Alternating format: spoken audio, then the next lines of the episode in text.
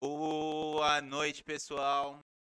Opa! Pô, tô te ouvindo agora, hein? Fala um pouquinho mais alto. Escutaram o meu agradecimento, gente Não, repete, pode, não tem pode, problema. pode agradecer. de- Primeiro, eu posso, eu posso fazer a abertura? Por Você? favor. Gente, sejam todos bem ao nosso TagCast. Primeiro podcast voltado para o mercado de saúde. Quero agradecer imensamente a presença da Roberta por ter aceito esse convite, estar participando junto conosco, tá? Seja bem-vindo. Isso aqui é um papo gostoso, você vai, você vai ver que esses dois malucos ali, eles vão vir forte para cima de você, tá? Fique bem tranquila que eu estou aqui, tá bom? Seja bem-vindo. Fa- Fala aí, vamos ver se, a- se o da Roberta tá rodando. E se apresenta pro pessoal que tá assistindo a gente. Quem não te conhece, conhecer você também é importante. Vamos lá. É, agradecer, né? Eu vou usar agradecimento. É uma honra, é um privilégio participar aqui, é, ter sido convidada para falar desse mercado que é um mercado que mexeu muito na minha vida profissional. E é uma honra também estar presente em primeiros convidados aí do podcast. É um projeto muito novo, pioneiro e de grande sucesso. Então, eu tenho certeza que, que o intuito é agregar para todo mundo, seja corretor, profissional, pessoal, família, enfim. E é, eu realmente me sinto muito lisonjeada em estar aqui, em compartilhar minha história. É, eu sei que tem muitas pessoas que podem se identificar ou até mesmo agregar algo. Eu acho que nada mais é importante do que a gente agregar uns aos outros. E é esse o principal propósito disso tudo aqui. A troca, né, Rô? Sim. Show. E ainda mais sendo esse case de sucesso. Veio da multinacional para uma especialista em planos de saúde. Não é à toa que a gente quis trazer esse tema importante, porque é, meio que desmistificar o que, que é ser um. Em termos, a gente fica penteando o nome, mas é ser um vendedor de planos de saúde. Então, basicamente, é essa ideia: trazer uma pessoa ela veio de uma outra área totalmente diferente, um outro time de, um outro tipo de regime de trabalho, né? Mundo corporativo, né? E aí vim para também o mundo corporativo, mas voltado a vendas, né? De outro nicho, um submundo que provavelmente quando eu entrei eu não tinha conhecimento, eu acho que você também Também, né? e contar a experiência para todo mundo. Então, é, vamos seguindo. O Rafa, a gente elaborou né, algumas perguntas importantes, perguntas que vão tirar de você informações para quem está assistindo a gente ter um- um- uma bagagem maior aí. Show. Primeiro a gente quer é, te dar um presente. É um mimo, tá? Um mimo do, do nosso programa. Que é uma caneca nossa personalizada. Eu faço questão que você abra aqui. pra- Pode apoiar na mesa o microfone. Pode colocar o microfone aqui, Rô. Já deu, tenho medo de fazer barulho, ruído. Ah. Vamos manter a excelência. Isso. Deixa que eu guardo pra Muito você. obrigada. Adoro caneca. caneca de presente. É, a nossa edição só tá pedindo, Rô, você aproxima um pouquinho mais o microfone da sua boca. Melhorou? Por causa Ótimo. dos sons. Agora ficou bom. Pra ficar legal. Uma Fechou, pessoa. editor? Tamo junto. Então vamos lá. Bom, o Rafa vai dar prosseguimento nas perguntas e eu quero ver aí saindo, se solta. O, o início, né, de todas as perguntas que a gente vem costumando a, a fazer para todos os nossos convidados é entender um pouquinho de como você começou, das suas qualificações. Então vamos lá. Vamos começar. É, conta, tá, Rô? Conta para nós aí um pouquinho das suas qualificações. Tá, vamos lá. Primeiro, eu acho que eu vou emendar o que o Rodolfo tinha pedido para me apresentar, para quem não me, não me conhece, com a questão das qualificações. Eu sou a Roberta Canever, agora assino Buranello, desde 2016. É, Eu tenho aí uma bagagem de estudo um pouquinho pesada, digamos assim. É, Formada em comunicação mercadológica, primeira graduação com 22 anos. Na sequência, emendei letras por dois anos, quase concluído, né? Concluiria com três. E eu acabei interrompendo por uma oportunidade de trabalho na época. que era essa empresa na qual eu estava antes de vir para o plano de saúde. E eu trabalhava, fui trabalhar com uma grande paixão, que era treinamentos corporativos na área de montadoras, né? Empresa, E boa. Eu trabalhava na, numa consultoria de, de treinamentos corporativos e eu trabalhava com montadoras. Então, eu trabalhei com a Hyundai, trabalhei com a Land Rover, trabalhei com a BMW, Nissan, fiz lançamentos, eu fazia lançamentos de novos carros, de novos projetos. Não eu que fazia, eu, eu cuidava de toda a logística do treinamento para o treinamento acontecer. Convocação das concessionárias, organização das turmas de treinamento, das praças, porque eram treinamentos que ocorriam em cada estado, né? Não era sempre em São Paulo, então eu viajava a trabalho para poder acompanhar esses treinamentos. E aí a gente avaliava a reação e, e a aceitação dos treinamentos de todo mundo depois, e toda essa parte analítica era eu que fazia. E, e aí eu estava nessa empresa, gostava muito do que eu fazia, e por conta desse desenvolvimento, eu estu- como emendei administração de empresas, na qual eu me formei também, foram mais quatro anos de estudo. Então, só aí de qualificação são 10 anos de bagagem de curso superior. E todo um tempo aí de, de experiência realmente no mercado de empresa, no mundo corporativo. Antes dessa consultoria, eu trabalhei também numa outra multinacional na parte de, de saque, de relacionamento com o cliente, na qual eu fiquei quatro anos. Eu da- prestava assistência e suporte para clientes de, de garantia estendida.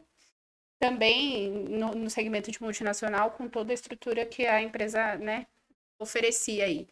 Que é o que hoje prende muita gente, que é todos os benefícios que, que a multinacional traz.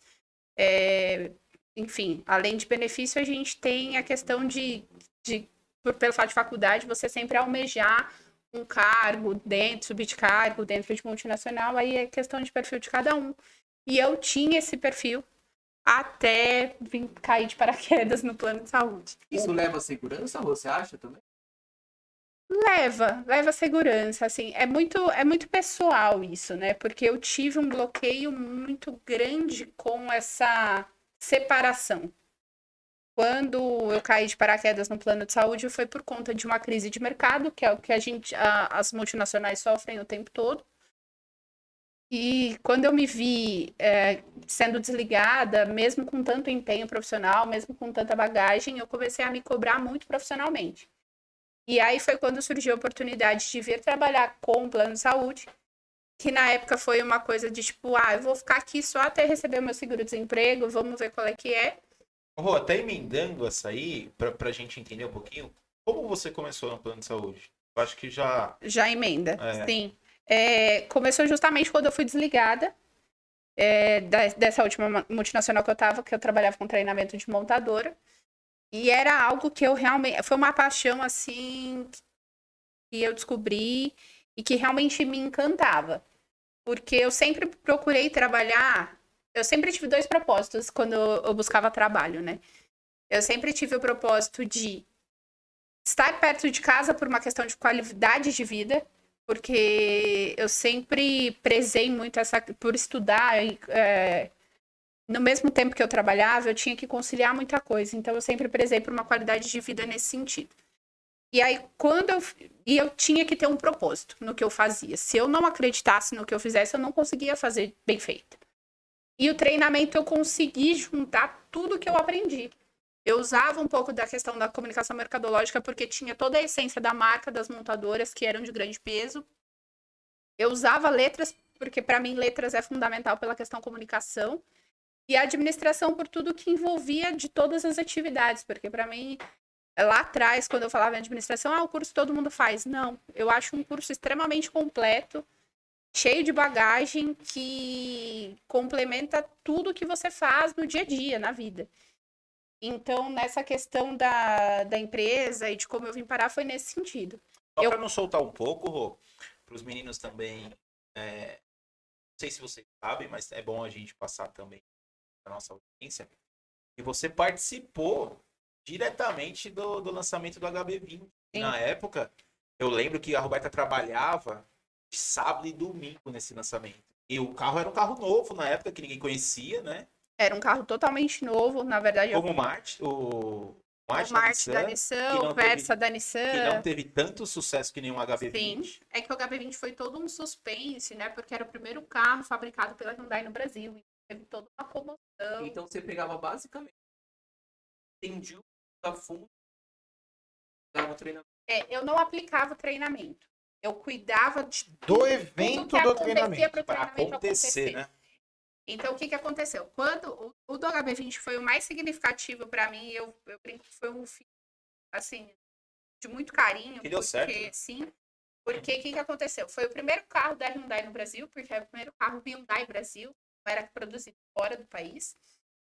E foi quando abriram 180 concessionárias do Brasil. Eu cuidei da convocação do, do grupo de 180 concessionárias, estruturando essas 180 concessionárias, que eu não lembro quantas mil pessoas eram, seus respectivos treinamentos. Então, tinha o treinamento comercial para a equipe de vendas, tinha o treinamento pós-venda para a equipe de pós-venda, tinha o treinamento técnico para os mecânicos, que era o treinamento prático. Então, eu, eu tinha essa convocação, eu tinha que distribuir cada coisa no seu estado, porque era dividido nas regiões, né? E, e cuidar para isso acontecer. Depois que o treinamento acontece, você tem que corrigir as avaliações, provas que eram feitas, inserir tudo isso em sistema e montar esses relatórios para apresentar para a Hyundai qual foi a aderência do treinamento. Mas na linha do tempo, você já tinha 10 anos de pós-graduação. Eu, quando eu entrei na área de treinamentos, eu tinha uma faculdade e meia. Eu estava fazendo letras, e aí eu interrompi letras, porque eu recebi a proposta, e para mim era uma proposta vantajosa. Eu trabalhava viajando, foi no lançamento do Nissan March, né? E era um treinamento, um treinamento, era uma oportunidade temporária, era uma vaga temporária que eu acabei sendo efetivada. E aí, dentro dessa consultoria, eu fui para a área comercial, angariando clientes para contratar o treinamento, para comprar treinamento.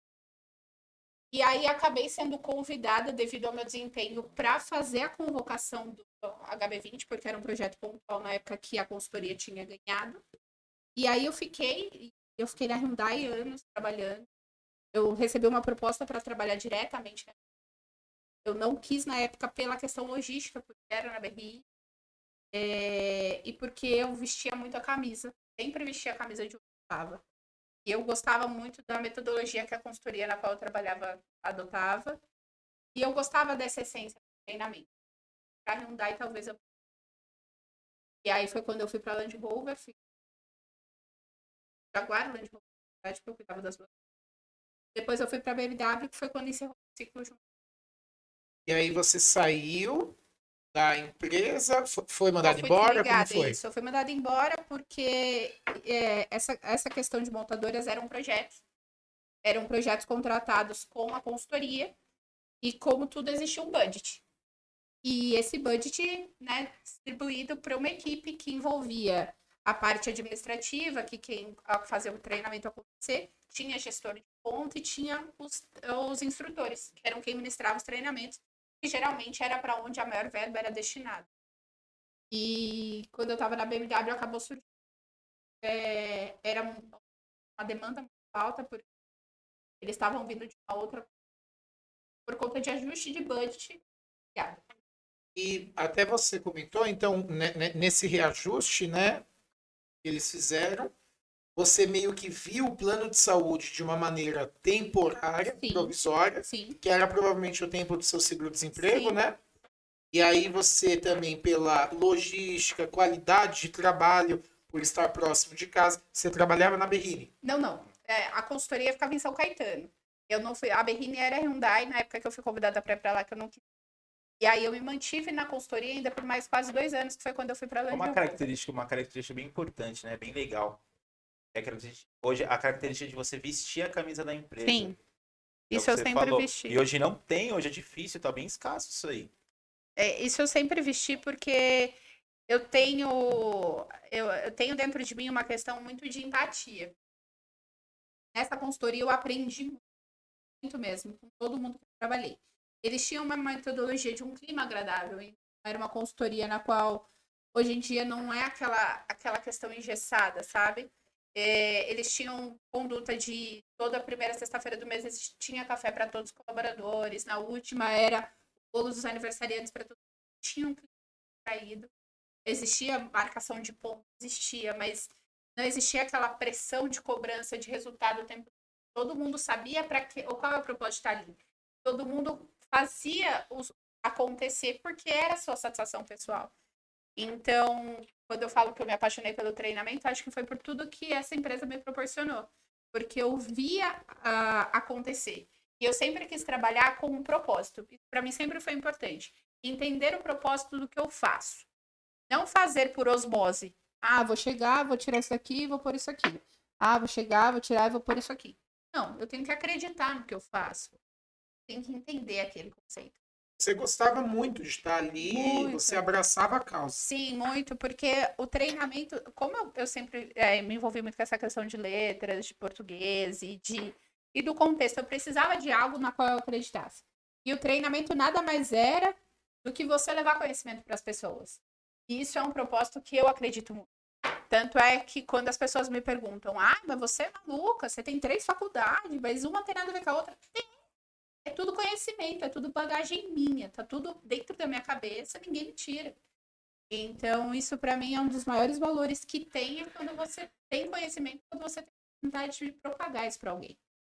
Conhecimento nunca é demais. Não Sim. importa como seja, mas o conhecimento ele vai te agregar qualquer maneira que você aprendeu, seja um curso técnico ou uma faculdade de cinco anos. Exatamente. Para a gente e até para os nossos telespectadores aqui, eu acho que é bem claro isso, né? A gente ter o conhecimento é, e buscar ele vai sempre ajudar demais para que você engaje aí na sua causa, ou você sendo um CLT, funcionário, você vista a camisa e tenha um, uma bagagem por trás para conseguir te, te agregar ali e até performar melhor. É fundamental. E pegando o gancho, Rô, você morava em São Bernardo do Campo, né? Sim. Ia, é, trabalhava em São, São Caetano. Caetano. Sim. E isso te dava um delay ali de quanto tempo? É, não, até que era rápido. Eu, eu, eu ia de carro, eu chegava em meia hora, 40 minutos lá no máximo, assim, porque eu nunca fui, né, a louca que corre. Mas eu, eu tinha essa facilidade.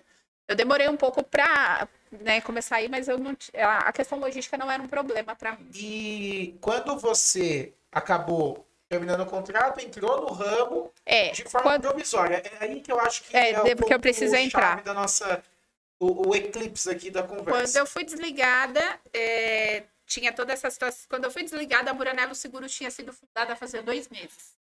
É, Buranello Seguros com a família completa.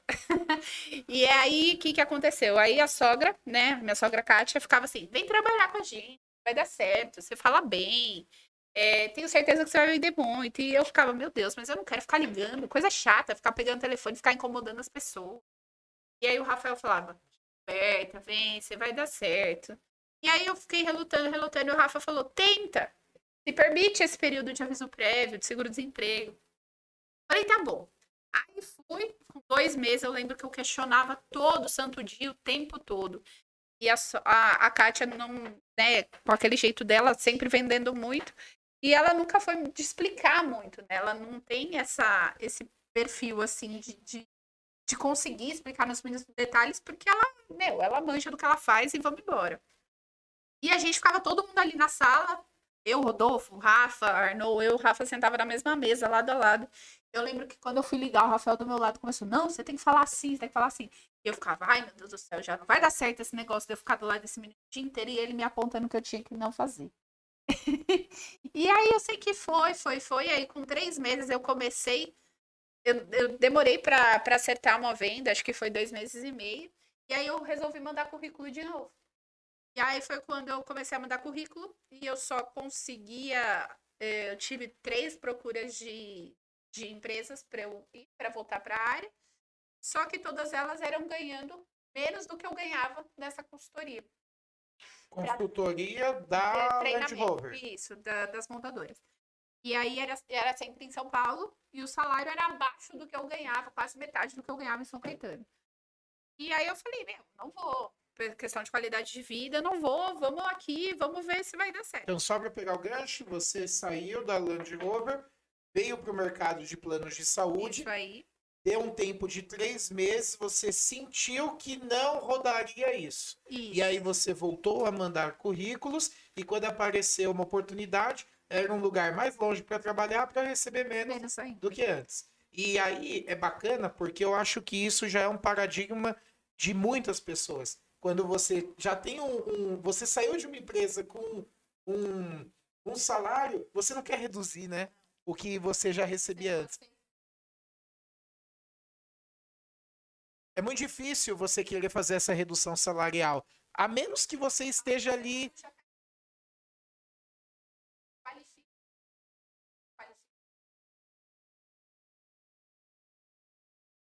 E aí você acabou é, recusando novamente essa é, essa oportunidade, vai? Essa A nova vaga, proposta, né? Essa nova proposta. E aí, conta pra gente. É, aí eu acabei não. Aí eu já tava cursando. Faltava um. A, a, a, a, a venda de saúde ela dava uma flexibilidade que eu não E eram os horários, você disse. Ah. Eu falei. Ah, eu tava entrando. em Uma... E aí foi que eu falei. porque eu. E aí eu comecei a me focar nessa questão do Eu questionava sobre o tempo inteiro. Questionava sobre Pera aí, Rô, rapidinho, tá tendo uma falha técnica.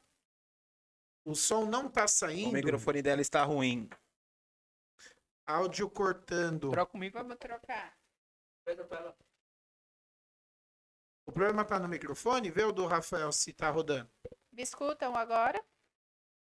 Oi, oi. Estão me Tá, tá ouvindo, escutando? tá ouvindo. Então, aí você optou, poxa, não vou voltar porque eu vou receber menos, vou, vou, vou tentar mais um pouco Sim. aqui desses três meses que eu fui seguindo. É, eu estava entrando em TCC, eu falei, vamos aproveitar essa flexibilidade e aproveitar essa flexibilidade que o plano. Pronto. Foi. Vamos aproveitar essa flexibilidade que o plano de saúde me dá e, e conciliar com a faculdade e, e vamos fazer isso aqui dar certo. Então aí eu consegui. E na época você estava trabalhando, você estava fazendo faculdade. Estava fazendo faculdade. E aí eu comecei a conciliar as duas coisas. Foi em 2014. E aí, enfim, aí as coisas começaram aí. A venda começou a acontecer de forma natural. Ô, mas só pegando um, um gancho.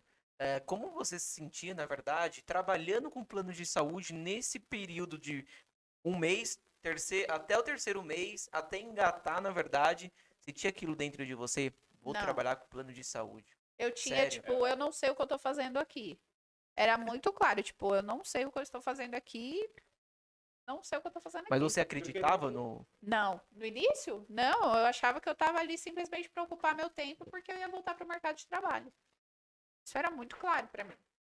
Isso, eu virei essa chave depois que eu recebi as propostas das empresas, que eu voltei a, mandar currículo, e que as propostas salariais eram abaixo do que eu recebia, e eu falei, eu não vou me desgastar esse ponto para receber menos do que eu ganhava.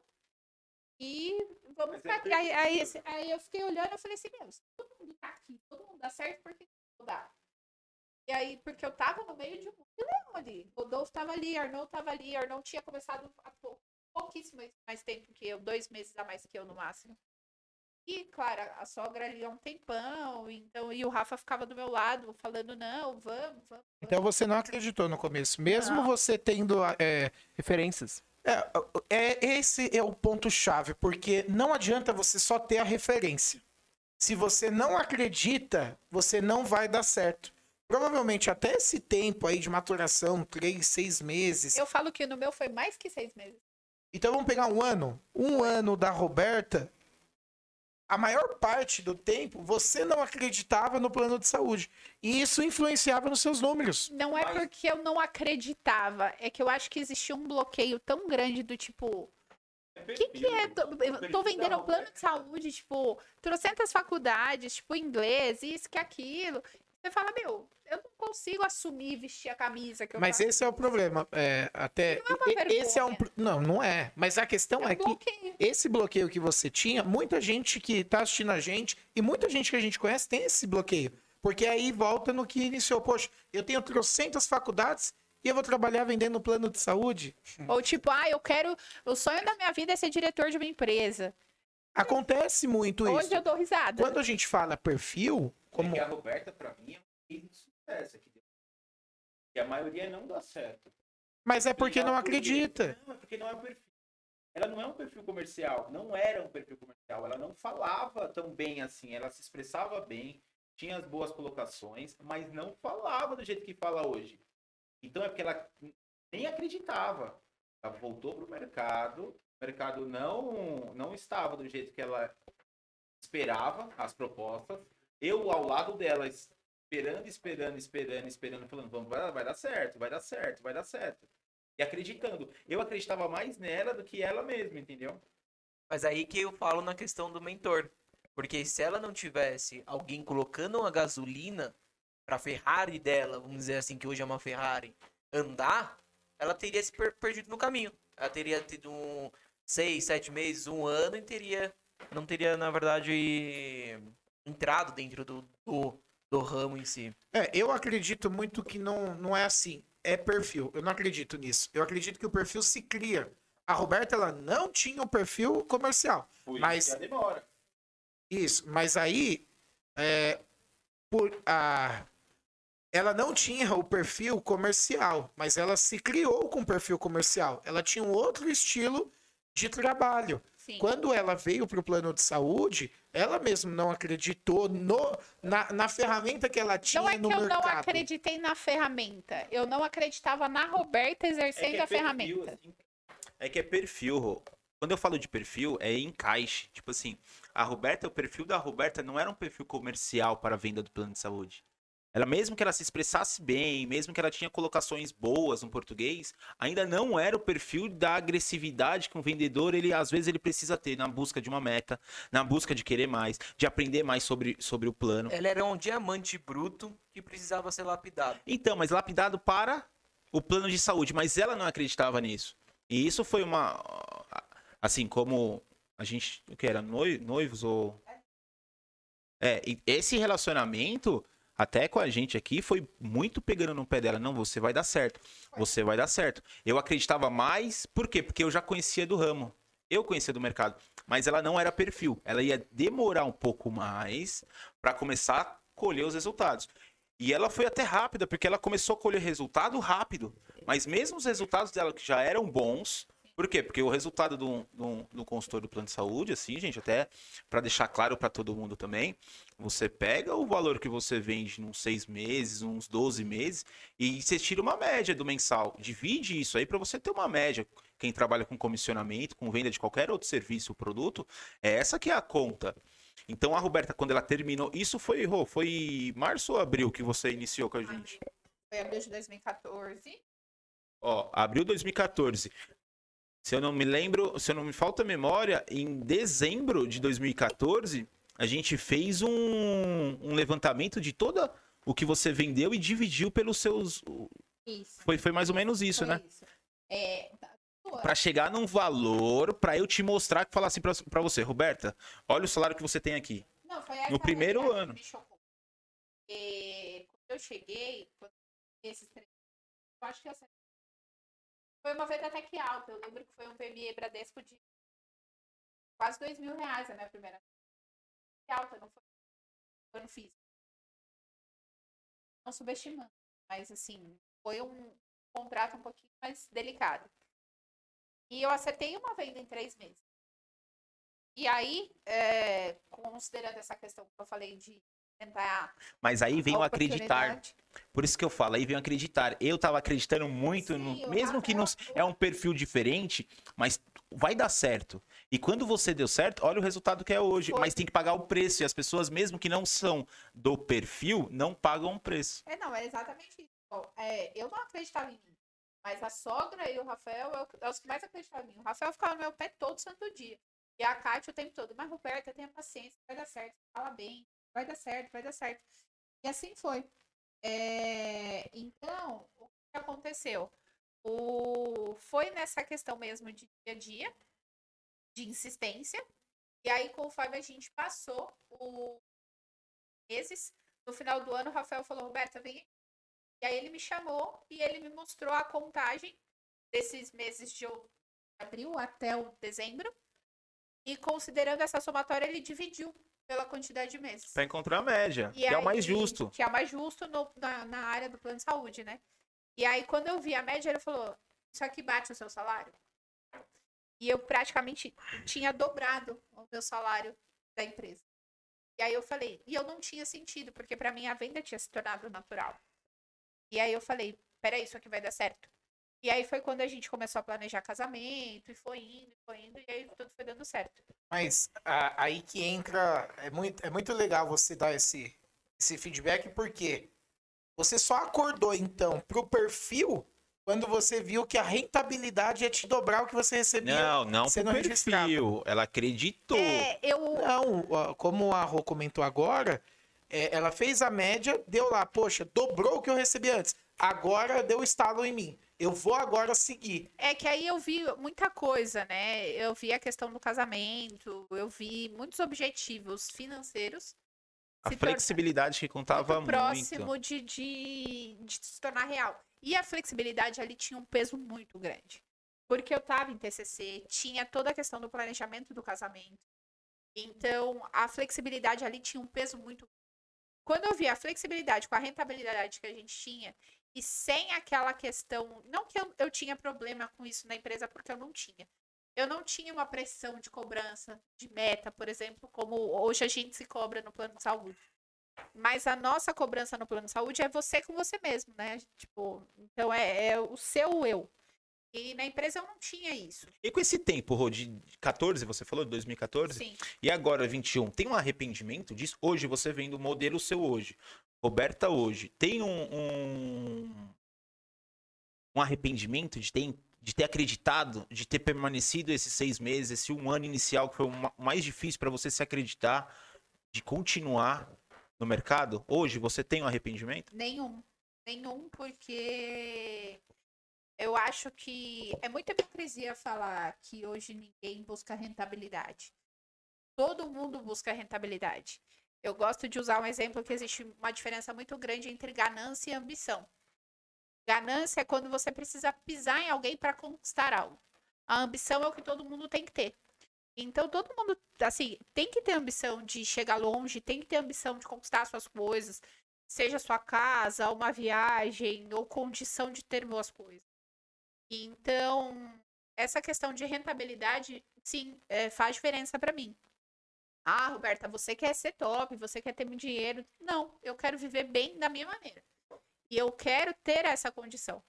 Felizmente, para eu ter as minhas faculdades, eu tive a ajuda dos meus pais. E eu quero um dia no futuro poder retribuir, se eles precisarem, o que eles fizeram já por mim. E não só isso, eu quero proporcionar para minha família, para o meu filho, boas condições de vida. A mesma coisa que eu tive lá atrás. E ah, eu venho de uma família toda CLT, né? A gente fala muito sobre isso, eu e o Rafa, porque na minha casa todo mundo sempre. Rô, pra você continuar falando disso, você me dá um minutinho. Gente, só pra aproveitar, a gente tá aqui com 22 pessoas nos assistindo ao vivo aí. Quero pedir, por favor, aperta no, no link que gostei, ou se você não gostou, aperta lá pra gente ter esse feedback sincero da parte de vocês. É muito importante também se inscrever no nosso canal, que isso não dá uma força, Roberta, até pra, pra gente continuar nessa missão aqui Por favor. da entrega, de ter mais convidados, de falar sobre temas. Então isso, isso vai nos ajudar bastante. Clica no gostei, Rodolfinho. Se não gostou, clica no não gostou. Gabriel. E se não gostou, mas ainda comenta. É. E se inscreva no nosso canal, que é bem Mas, importante. por favor, como eu sou a primeira mulher aqui, quer dizer, a sogra já veio, né? Mas a primeira mulher representante oficial aqui de sucesso, depois da minha sogra que tá no topo de tudo, Por favor, dá essa moral, curte, segue os meninos lá, porque o projeto deles é muito bacana. E tem mulher por trás dos bastidores para isso acontecer? Sim. Eu, eu tenho uma pergunta, Rafa, antes, que eu- a gente pulou, que eu deixei aqui também, é bacana é, você só tentar resumir essa, essa resposta de uma forma mais incisiva. E depois a gente volta pra família CLT, que não pode perder isso aí. Foi difícil para você tomar a decisão de sair, porque quando você saiu do regime CLT para o plano de saúde, o mercado, como foi para você? Foi muito dificultoso ou você falou, poxa, não tenho opção, é isso e vou esperar? E como que foi isso para você? É, de- deixa para o pessoal que está assistindo a gente de uma forma é, até mais clara. Foi tranquilo? Não foi? Como foi a aceitação? Como a sua família vem do regime CLT para eles isso? Conta para o pessoal essa parte. Então, Rô, pra mim foi algo muito natural. Pra mim é o que aconteceu. É, como saíram comigo, não foi eu que saí, não foi uma escolha minha. Isso me frustrou. No primeiro mês eu fiquei muito mal, porque eu me dedicava como pra tudo. E eu lembro que o Rafael ficava muito em cima de mim. Você, você é boa no que você faz. O que quer que você faça vai dar certo. Então essa questão da parceria teve muito peso ali. E os meus pais nunca me cobraram essa questão de tipo, ah, você tem faculdade, você tem que trabalhar com o que você estudou. É, Isso é muito importante. O meu pai, ele sempre me ensinou, e é uma das coisas que eu levo sempre, eu já falei aqui. Ah, o que, que a faculdade te proporcionou? Conhecimento. É seu. Ninguém me tira mais. Então, o investimento valeu a pena. Não importa se você está trabalhando CLT ou se você está trabalhando para você. Você está usando? Ótimo. Te agregou? Ótimo. Vai te ajudar? Ótimo. Uou! Então, eu acho que esse é o principal de tudo. Eu não tive cobrança, eu, eu tive apoio de todos os lados. Então, isso para mim foi natural. O bloqueio era meu, mas não de vergonha, de simplesmente não entender o que eu estava fazendo ali. Então, por mais que eu tentava vestir uma camisa do que eu estava fazendo, eu falava, mas espera aí, eu não sei se eu vou ficar aqui ou não. Mas eu não tô numa empresa que tá me dando um plano de carreira que eu, eu não. É, é doido, É porque isso. você tinha ali enraizado uma cultura diferente de trabalho. Exatamente. Você veio na cabeça de, poxa, eu preciso estar dentro de uma empresa para que eu bata o meu cartão e eu tenha um plano de carreira. Eu vou virar uma diretora comercial dentro dessa empresa. É o famoso razão versus emoção. Por quê? Eu tinha o racional por eu vir de uma família, de uma cultura toda CLT, com toda essa, essa prática, essa conduta, e eu passei a conviver com uma família totalmente empreendedora, que não tinha ninguém CLT e que todo mundo tinha sucesso. Então eu tinha ali um contra o outro e eu tava os dois dentro de mim. O Rafael de um lado, o tempo todo me motivando nessa questão emocional. Emocional, quando eu digo, é porque, tipo, você não, Não é tem fácil. embasamento. Você não tem o certo. Porque o que a gente sempre teve ali é, querendo ou não, por mais que você seja CLT, você tem o seu fixo. Você sabe com o que você pode contar. Você sabe qual conta você vai fazer. E hoje, você no autônomo, você não tem isso. Mas aí que é o problema, porque É, quando você. Na real, tem. Ó, é, aí que é o problema. tenho. Eu vou, eu vou chegar bem nisso Não, aí. eu também tenho. O autônomo, o empreendedor, faz uma continha. Faz um boletinho maior aí. Faz um boletinho gordinho, pra ver se você não acorda, pula cedinho da cama e vai correr atrás do, do, Sim, do seu salário. Por isso que hoje eu, eu, eu comentei isso com o essa é a maior realidade, porque hoje a gente se torna o nosso chefe e a gente, a nossa meta é em cima nossa mesmo. Então, todos os dias a gente se cobra muito mais do que um chefe me cobrava numa empresa. É muito louco isso. Então, A cobrança é maior, o trabalho é, maior. é tudo Ma- maior. Mas aí eu entendo quando o Rafa fala do perfil. Sim, existem perfis, mas existem perfis a serem descobertos também. Vai depender de cada um. Sim. E trabalhados também, né? Não é que um perfil A, ele vai ser o A até o final, não é isso que eu tô falando. O perfil A, ele, ele consegue se moldar ao perfil B, ao perfil C. Ele precisa estar sempre de, de, de guarda baixa. Eu uso muito isso no meu dia a dia. Fique de guarda baixa. res- assim, aceite um conselho, aceite um, um direcionamento, porque pode ser, se não der certo, é conhecimento, tudo bem, tá tudo bem, continua, a vida continua. Pega esse conhecimento para você e aplica numa outra área que você até vai voltar pro mercado. Ela podia ter voltado pro mercado com um conhecimento um pouco diferente de seis meses, de um ano, do comercial. De uma área comercial volta pro mercado. Mas também um pode acontecer da, Ro- da Roberta. No caso, eu quero seguir assim. Tá tudo bem. Tudo bem. É. Mas isso aconteceu. É, eu tive depois de quase dois anos, a gente já tinha casado, se não me engano. Sim, sim. E acho que dois ou três anos já de, de, de Buranelos, eu recebi um convite da mesma consultoria em São Caetano na qual eu trabalhava para eu voltar a trabalhar para eles num projeto. E na época eu estava planejando engravidar e eu pensei, a flexibilidade me pesou.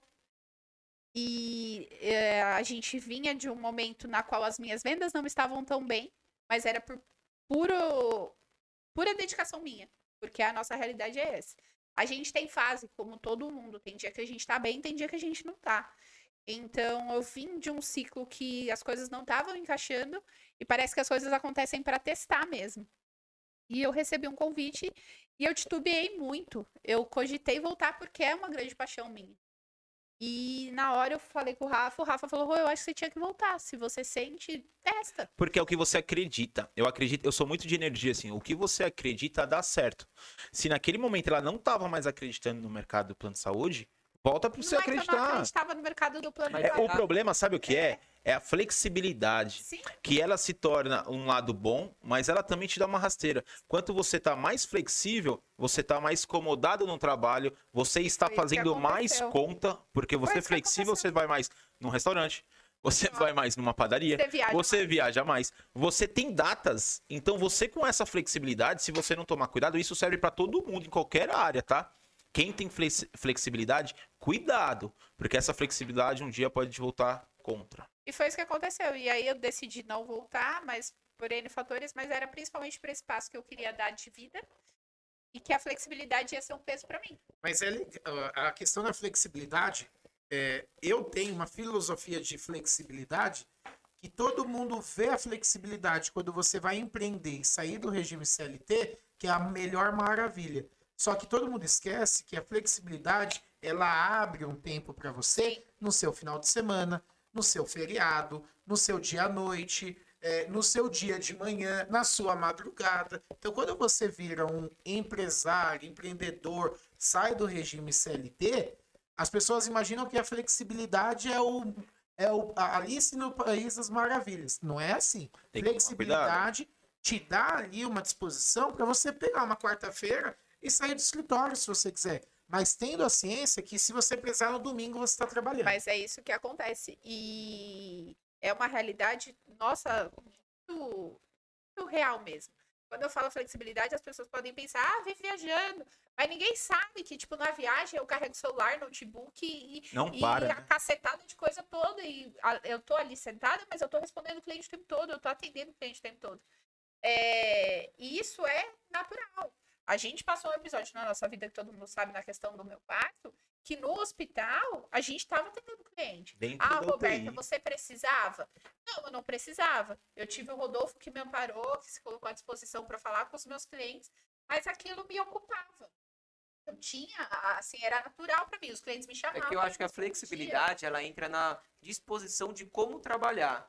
A facilidade da gente para poder trabalhar com um celular e resolver diversas coisas que precisa, É vender pelo WhatsApp, sem ter que ficar ou indo para um lugar específico. A gente, tem, a gente pode vender tanto em um lugar em São Bernardo do Campo, como a gente pode vender na praia falando no telefone.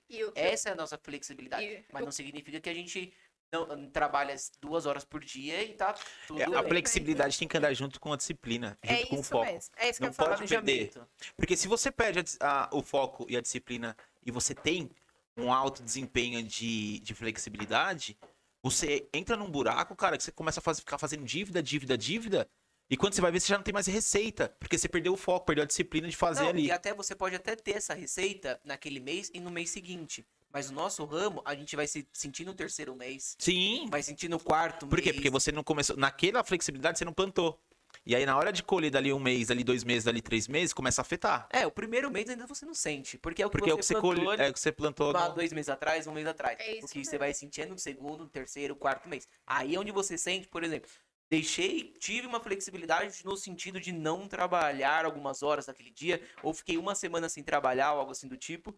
Você vai, você vai sentir no mês seguinte, você vai sentir no. Tô, no, tô em julho, vou sentir em novembro, vou sentir em outubro, setembro. É ali que você sente. Agosto você tá tranquilo. Tá caindo, as vendas estão vindo dos outros meses. E essa questão da flexibilidade até, até pegou aqui também nos nossos comentários. Gente, quiser participar, quiser não, tem que participar. Isso, isso nos ajuda muito. Participa. Conta um pouquinho da sua experiência, conta um pouquinho sobre essa questão da flexibilidade. O que, que vocês acham? Se, se isso é, atinge vocês, se não atinge, se atinge um esposo, se atinge uma esposa. Essa questão da, da flexibilidade é legal. Até pra gente também, o Rodolfo Gabriel pegando o gancho, do- quando a gente começar a falar sobre os nossos, de alguns temas específicos, a gente tem, tem um gancho também. Essa flexibilidade é um, é um tema legal pra gente debater 40 minutos, uma hora, legal. Isso que o Rô falou aqui, desculpa, Rô, é, tem muito a ver, porque a gente tem a fala de flexibilidade, mas a gente começa a trabalhar antes do, do, do ponto, a gente para de trabalhar depois do ponto, justamente porque no dia seguinte eu sei que eu vou ter que parar antes do ponto. Porque do ponto que eu digo é o horário comercial padrão. Então, se você sabe que, por exemplo, eu vou ter um compromisso amanhã, na terça-feira, porque é aniversário, por exemplo, do Rafa, ou o meu aniversário. Não, aniversário não, não, não. filho. Exemplo você tem que dar verídico. Exemplo. dar um exemplo O, o aniversário próximo, na semana que vem, no início, é do Rodolfo. Rodolfinho. Segunda-feira, aniversário do Do Rodolfo. Rodolfo. Então a gente vai se permitir estar com ele no dia da- dele. E ele também vai se permitir um dia dele, o day off que a gente ama. Para isso, ele sabe que essa semana ele vai trabalhar mais várias horas. E não que no aniversário carregar. dele ele não vai responder os clientes. Exatamente. Então, essa flexibilidade, ela é nosso maior bônus, mas ela é nosso maior ônus também. É, eu puxei isso porque às vezes as pessoas entendem que é flexibilidade. Ah, vou largar o emprego que agora eu sou meu chefe. É. Agora eu vou fazer meu horário. Cara, eu sou com certeza um pior chefe do que eu poderia ter. O Rodolfo em si é o cara que ele se dispõe a trabalhar quando há necessidade do cliente. É, puxou o assunto da disciplina e da constância, do foco, mas é, é o feijão com arroz. É o que a gente sabe. Quando você trabalha solo, há necessidade de você ter a disciplina e o foco. Até teve um comentário da Michelle, ela falou: Poxa, esse negócio da flexibilidade faz todo sentido para mim, porque muitas vezes eu me boicoto e no final do mês eu sinto a porrada. Vem de encontro no que a gente está falando. Então, a flexibilidade desmistifica isso. Ninguém sai do regime CLT para trabalhar menos. Não, no CLT você tem mais flexibilidade do que a gente, teoricamente. Você trabalha menos de quem empreende, de quem está ali como Eu vendedor concordo. ou algo assim trabalhando. Porque hoje a gente trabalha um período maior do que trabalharia como CLT. Então a nossa carga horária hoje ela é muito maior. Sim. E, tem, e pessoas acabam não enxergando isso, acha que é. Ninguém enxerga isso, só quem tá envolvido. Isso é Sim. fato. É porque todo mundo quer ver o close, mas não quer ver o não baixinho. vê o corre. Quem vê close não vê corre. Ô, Rô, conta pra gente também agora um pouquinho da sua experiência. Toda a sua experiência que você teve com, com os treinamentos, com, com essa parte de logística, com o mundo corporativo e trazendo para o plano de saúde. O que, que você conseguiu é, aplicar? Então, Porque é muito, assim, um não só para mim, redundante. né? Mas para todo mundo. É, é- são mercados diferentes, Sim. bem opostos. mas aí volta na redundância, né? Conhecimento. Tudo que eu tenho é meu, ninguém me tira. Então, você tá fugindo. não, não Tá tô. fugindo, não pode fugir. você- O que você trouxe da sua experiência pra cá, não foge. Então, vamos lá. Se você me perguntar, ah, mas seus diplomas são papel jogado na gaveta? Não. Por quê? Porque hoje, se eu pego cliente do mercado corporativo que faz a faculdade ou que trabalha envolvido marketing, eu sei falar daquele assunto com domínio, com propriedade. Se eu pego um cliente diferente que exige uma linguagem mais formal, eu tenho esse perfil por conta de letras. Se eu pego um cliente, gestor, diretor, de qualquer porte que seja, eu tenho uma bagagem relacionada com a administração. Isso me permite transitar entre todas as áreas E por isso que eu falo que o conhecimento volta na redundância, porque é tudo meu. Então eu consigo transitar do cliente mais simples até o cliente mais top com facilidade por ter um conhecimento dentro de mim. Ah, você é foda. Não, desculpa. Não tem problema. Isso aqui é um bate-papo descontraído. Eu tenho orgulho, muito orgulho de Para, você. tem viu? emoções. Muito orgulho, continua. É, então, assim, ah, você se acha? Não, tô longe de me achar, é, porque para mim o, o conhecimento que eu tenho ainda é muito pouco. Se eu pudesse, o Rafael sabe disso, eu falo muito de que eu sinto falta de estudar. Se eu pudesse, eu estaria fazendo outra faculdade, outra faculdade, eu estaria estudando sem Mas não parar. tem como. Na hora, 5 horas da manhã, tá trocando uma Rafinta, já tá 6 e 15 respondendo o cliente. Mas, mas Rô, assim, é, é redundante, porque é conhecimento. Pra, eu acho que é muito claro isso. é- é, todo conhecimento adquirido, ele vai enaltecer você se você souber usar. É a mesma coisa você ter lá uma arma e cada bala que você coloca é um conhecimento que você adquiriu. É Você tem mais munição para atirar. Com certeza. Seja uma faculdade, seja um curso técnico, seja um curso de duas horas que você faz. O conhecimento é a base. Tenho certeza que isso agrega muito para você. não só a faculdade, eu acho que as experiências profissionais também têm grande peso. Porque você entender como funciona o mundo corporativo, é, principalmente porque no mercado de plano de saúde, quem é desligado hoje não tem noção de quanto custa um plano de saúde. E- Se assusta, né? Se assusta. fazer uma pesquisa. então, quando você pega um cliente desse perfil e você consegue explicar para ele todo aquele mundo, você conquista o cliente ali. Porque você não só vendeu, você não tirou um pedido. Você explicou a essência, o contexto daquela formação. Então, é por isso que eu falo que todo conhecimento é válido e toda bagagem é como você falou. O exemplo é, é perfeito. Porque você vai somando bala, você vai colocando é, munição. Você vai se de você. municiando. Sim. Mas você acredita que todo esse seu peso, na verdade, de estudo, toda essa sua bagagem, ela interfere direto na sua construção de carteira? A sua construção, vamos dizer assim, de uma carteira, igual eu tinha dado um spoiler na, na- No programa no passado. programa passado. A sua construção de uma carteira, vamos dizer assim, usar o termo elitizado, utilizando clientes de alto padrão, por conta desse seu, vamos dizer assim, vocabulário, jeito de falar, você acredita que toda essa sua base de 10 anos, vamos dizer assim, e de base também de multinacional, interferiu direto na sua construção da carteira? Acredito que sim. Não só isso, como a questão pessoal também. Porque, para mim, o, o grande segredo de tudo isso é, além do conhecimento, é empatia. Então, quando a gente fala da questão técnica, falando de faculdade e de, da questão profissional, o que eu trago é conhecimento. A palavra-chave para mim é essa. E quando eu falo de bagagem pessoal, eu falo de empatia. A empatia eu aprendi na minha primeira entrevista de emprego corporativo. Eu mal sabia o que era o termo. Para mim é algo que eu levo para a vida, porque é muito importante você se colocar no lugar do outro, você entender o outro. Então, com isso, é, eu sempre busquei dar essa, ter essa solução para os meus clientes. Como eu aprendi no mundo corporativo, sempre falei que eu buscava um propósito, a mesma coisa é no plano de saúde. Então, quando eu pego um cliente, eu quero entender o propósito dele e eu quero que ele fique satisfeito. E, e eu acho que foi justamente isso que me fez ir para uma carteira diferenciada. O conhecimento, claro que me agrega, porque não, sinceramente, aí, é, perdão né, a maneira como eu falo, mas eu acho que um cliente de alto padrão, é, eu sou muito chata com português, eu sou muito chata. Então eu fico pensando no cliente de alto padrão pegar corretores que escrevam errado ou que falem errado. Eu acho que isso tem peso determinado para determinados cargos, determinados perfis. Então eu acho que isso faz diferença uma carteira diferenciada.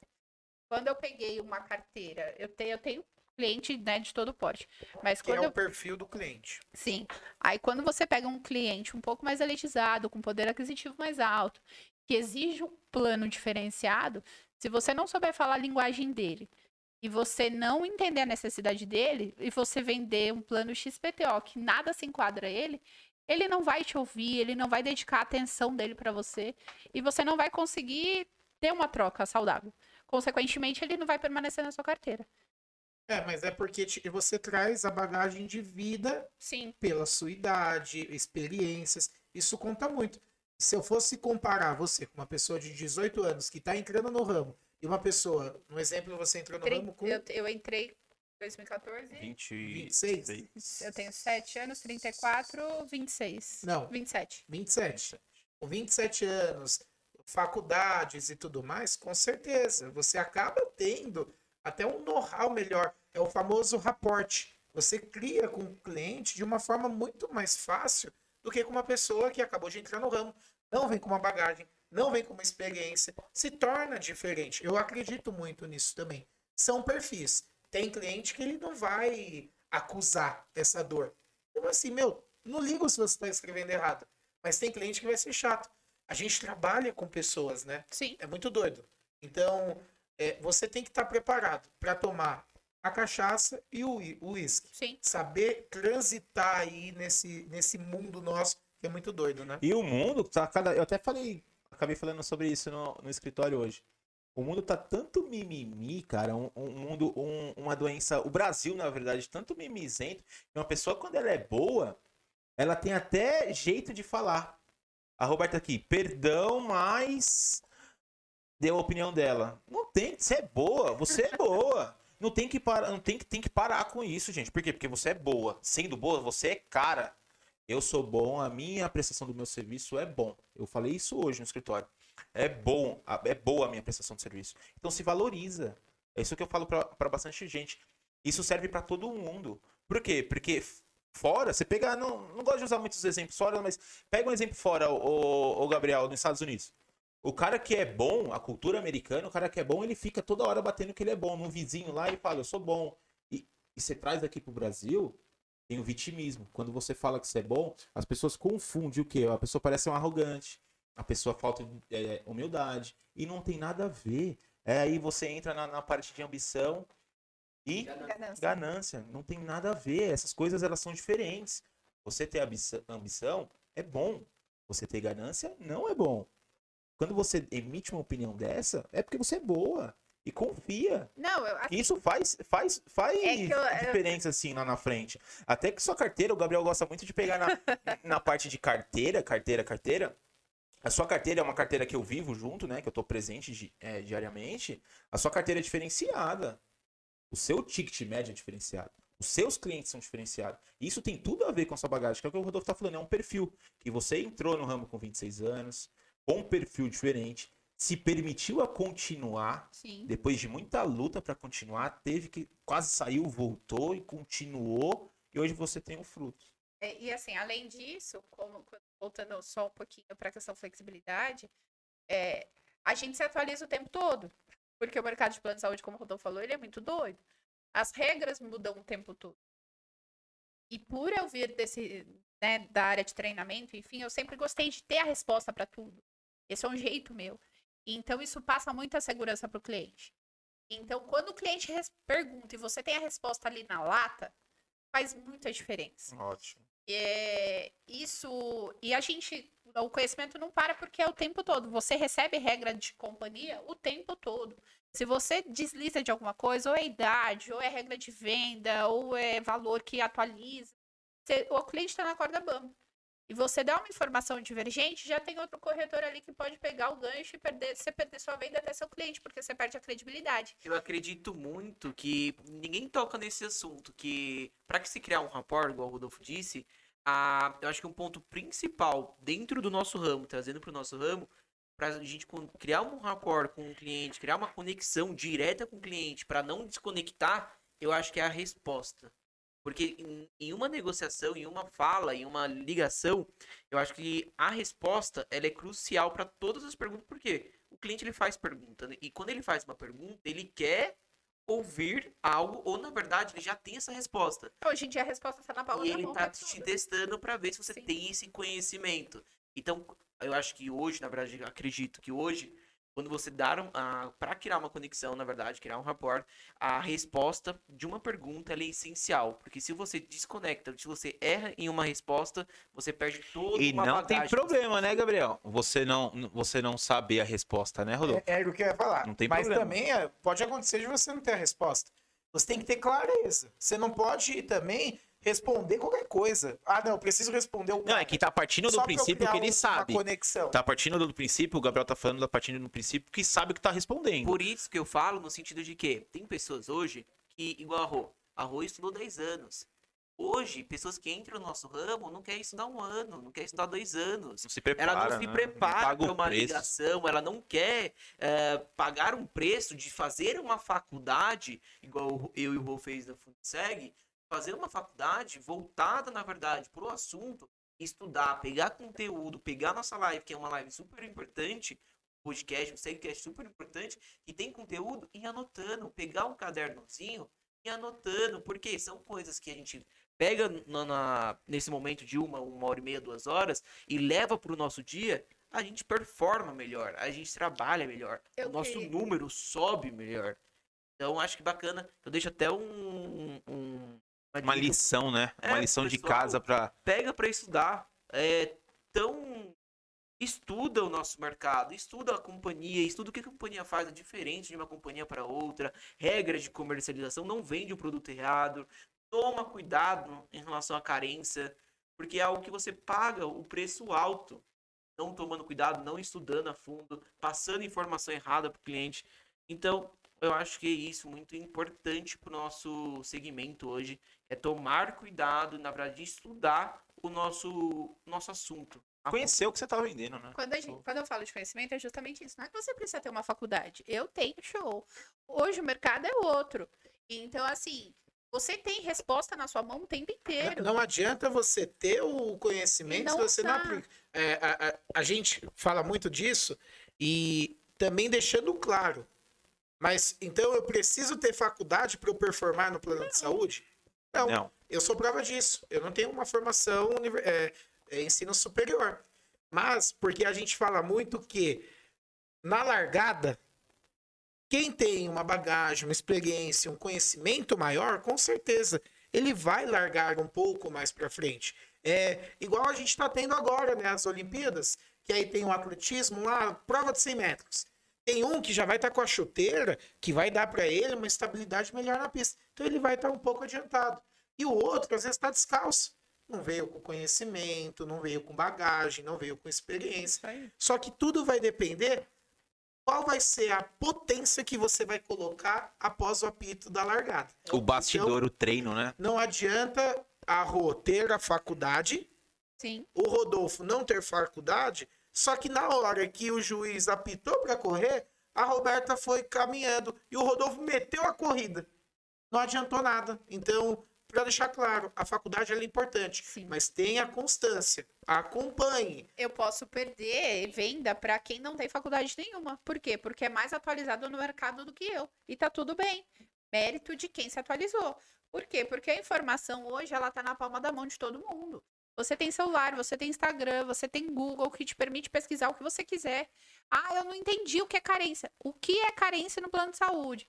Ah, e o Einstein, por que, que ele é tão top? Por que o hospital Einstein é tão top? Porque quando eu vou falar para o meu cliente o que, que o Einstein tem de Mas não só o conhecimento, Rô. Eu acredito muito que é no foco, na disciplina, na Sim, constância. mas é, Porque senão Não, é parece que tudo. você estudou, você performa. Também não. Não é mágica. Não, é o conjunto de tudo. Só que eu digo assim: ah, a Roberta tem uma faculdade, ela tem uma teoria. E eu não tenho. Aonde eu tenho? Eu tenho que entender o, o chão que eu tô pisando. Então vamos entender de plano de saúde. Pesquisa sobre o plano de saúde. Pesquisa o que é carência. É isso que eu tô falando.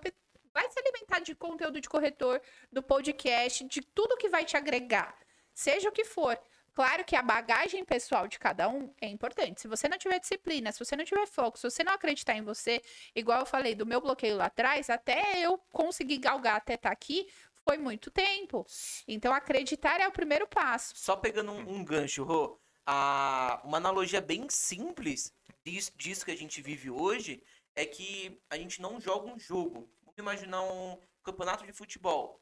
Não adianta a gente largar e achar que é só um jogo e ganhar aquele jogo. Porque o, o jogo, você não vence um jogo, você vence um campeonato. Então, são diversos jogos que você vai precisar vencer para chegar no ponto final. Eu nem Chegar a falo- levantar é. o caneco. Eu nem falo que é um campeonato, assim, a minha análise. Porque eu não vejo que eu tô disputando contra as pessoas. Não, tá a minha disputa é você. comigo mesma. Então, seu campeonato eu acho que é o Então, pior. É o pior. É porque, assim, a cobrança, ela é nós com nós mesmos o tempo todo. Então, você sempre quer fazer melhor no dia seguinte. E quando você falha, você se cobra 10 vezes mais pelo erro que você cometeu. Então, isso é muito louco. Porque o campeonato, quando você ganha de outra pessoa, você comemora. Você fala, ah, ganhei. Ah, você pode apontar a falha do outro. Não, a falha é sua se você errou. O mérito é seu se você ganhou. E quando você tem mérito, dificilmente você comemora, porque você sabe que você tem que ser melhor no dia seguinte. Então é muito difícil. rápido, é, né? Tem que ser o. é muito difícil hoje a gente falar, ah, eu sou muito boa, eu sou... porque você se cobra o tempo todo de melhorar. É muito louco. Pode acontecer de você num dia, eh, num mês, não prospectar, sem falar, tem um raporte bom, e aí é o cara lá que é o. A pessoa que não escreve tudo errado, fala errado, mas todo dia tá prospectando, todo dia tá ligando, todo dia tá dando acompanhamento, chegou no final do mês. Então, só para fechar, eu acredito que é muito importante. Cria-se bagagem, experiência, cria um know-how por trás, mas que vem acompanhado com as outras balas. Porque a nossa arma não vem só com conhecimento. A gente tem que jogar bala de tudo quanto é tipo. Constância, foco, prospecção, tudo. É Para poder chegar no final, você com você. É legal.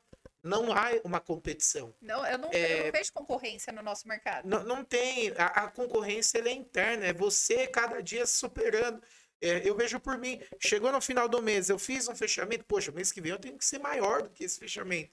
E quando a gente não atinge, a gente fica, poxa, aonde que eu errei? É isso mesmo. Aonde que eu falhei? Foi naquele dia que eu acabei não dando uma, um número maior de prospecção? A flexibilidade.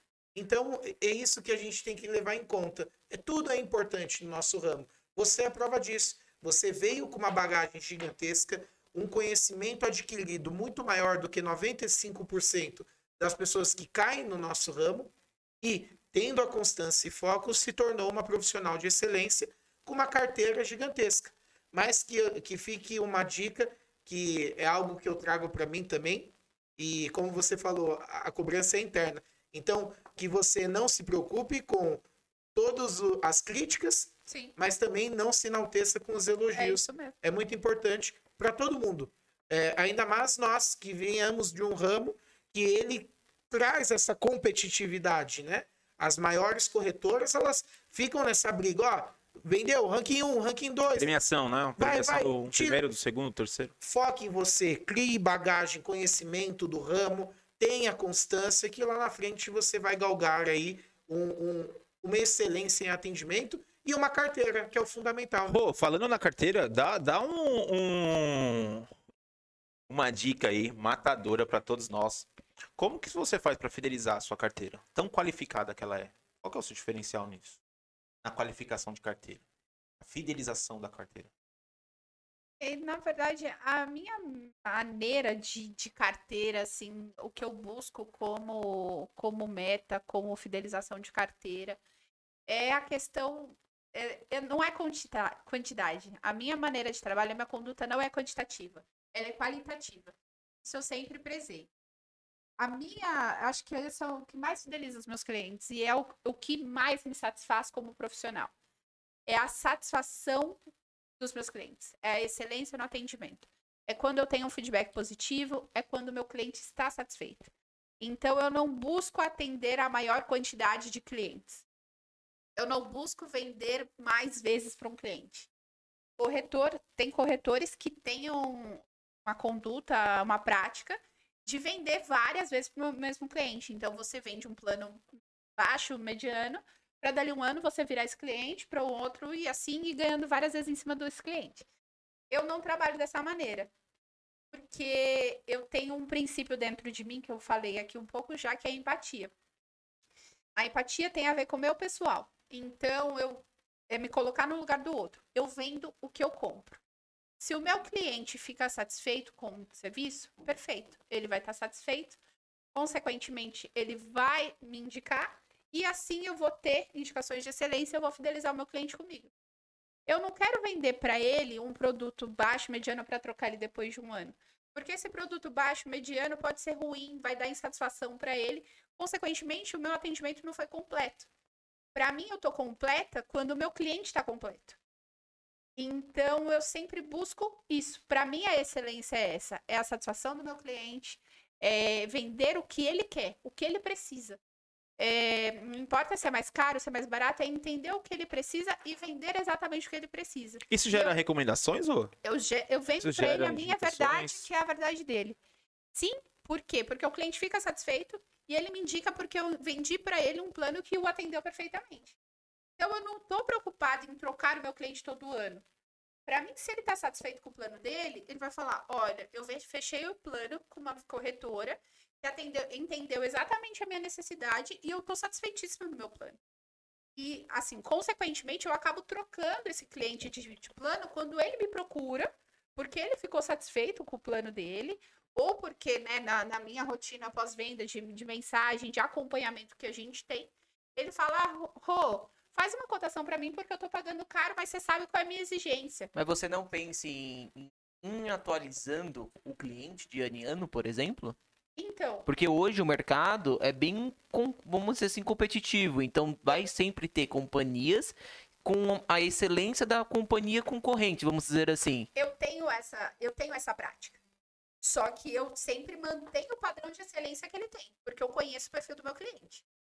Diferente do corretor que vende o mais barato para depois falar, ah, eu tenho um plano melhor para você porque você não está satisfeito aqui. Não, esse, vou- esse, esse não aguenta. É. Esse, no, no decorrer do tempo, ele, Não ele cai. constrói, né? Ele- não ele se cai. constrói a carteira. Ele cai. justamente do qualitativo. Eu prefiro ter, assim, né, menos, não menos, mas assim, eu prefiro ter uma carteira saudável e qualificada, porque os- o perfil do meu cliente ele é diferenciado. Eu sei o que ele gosta.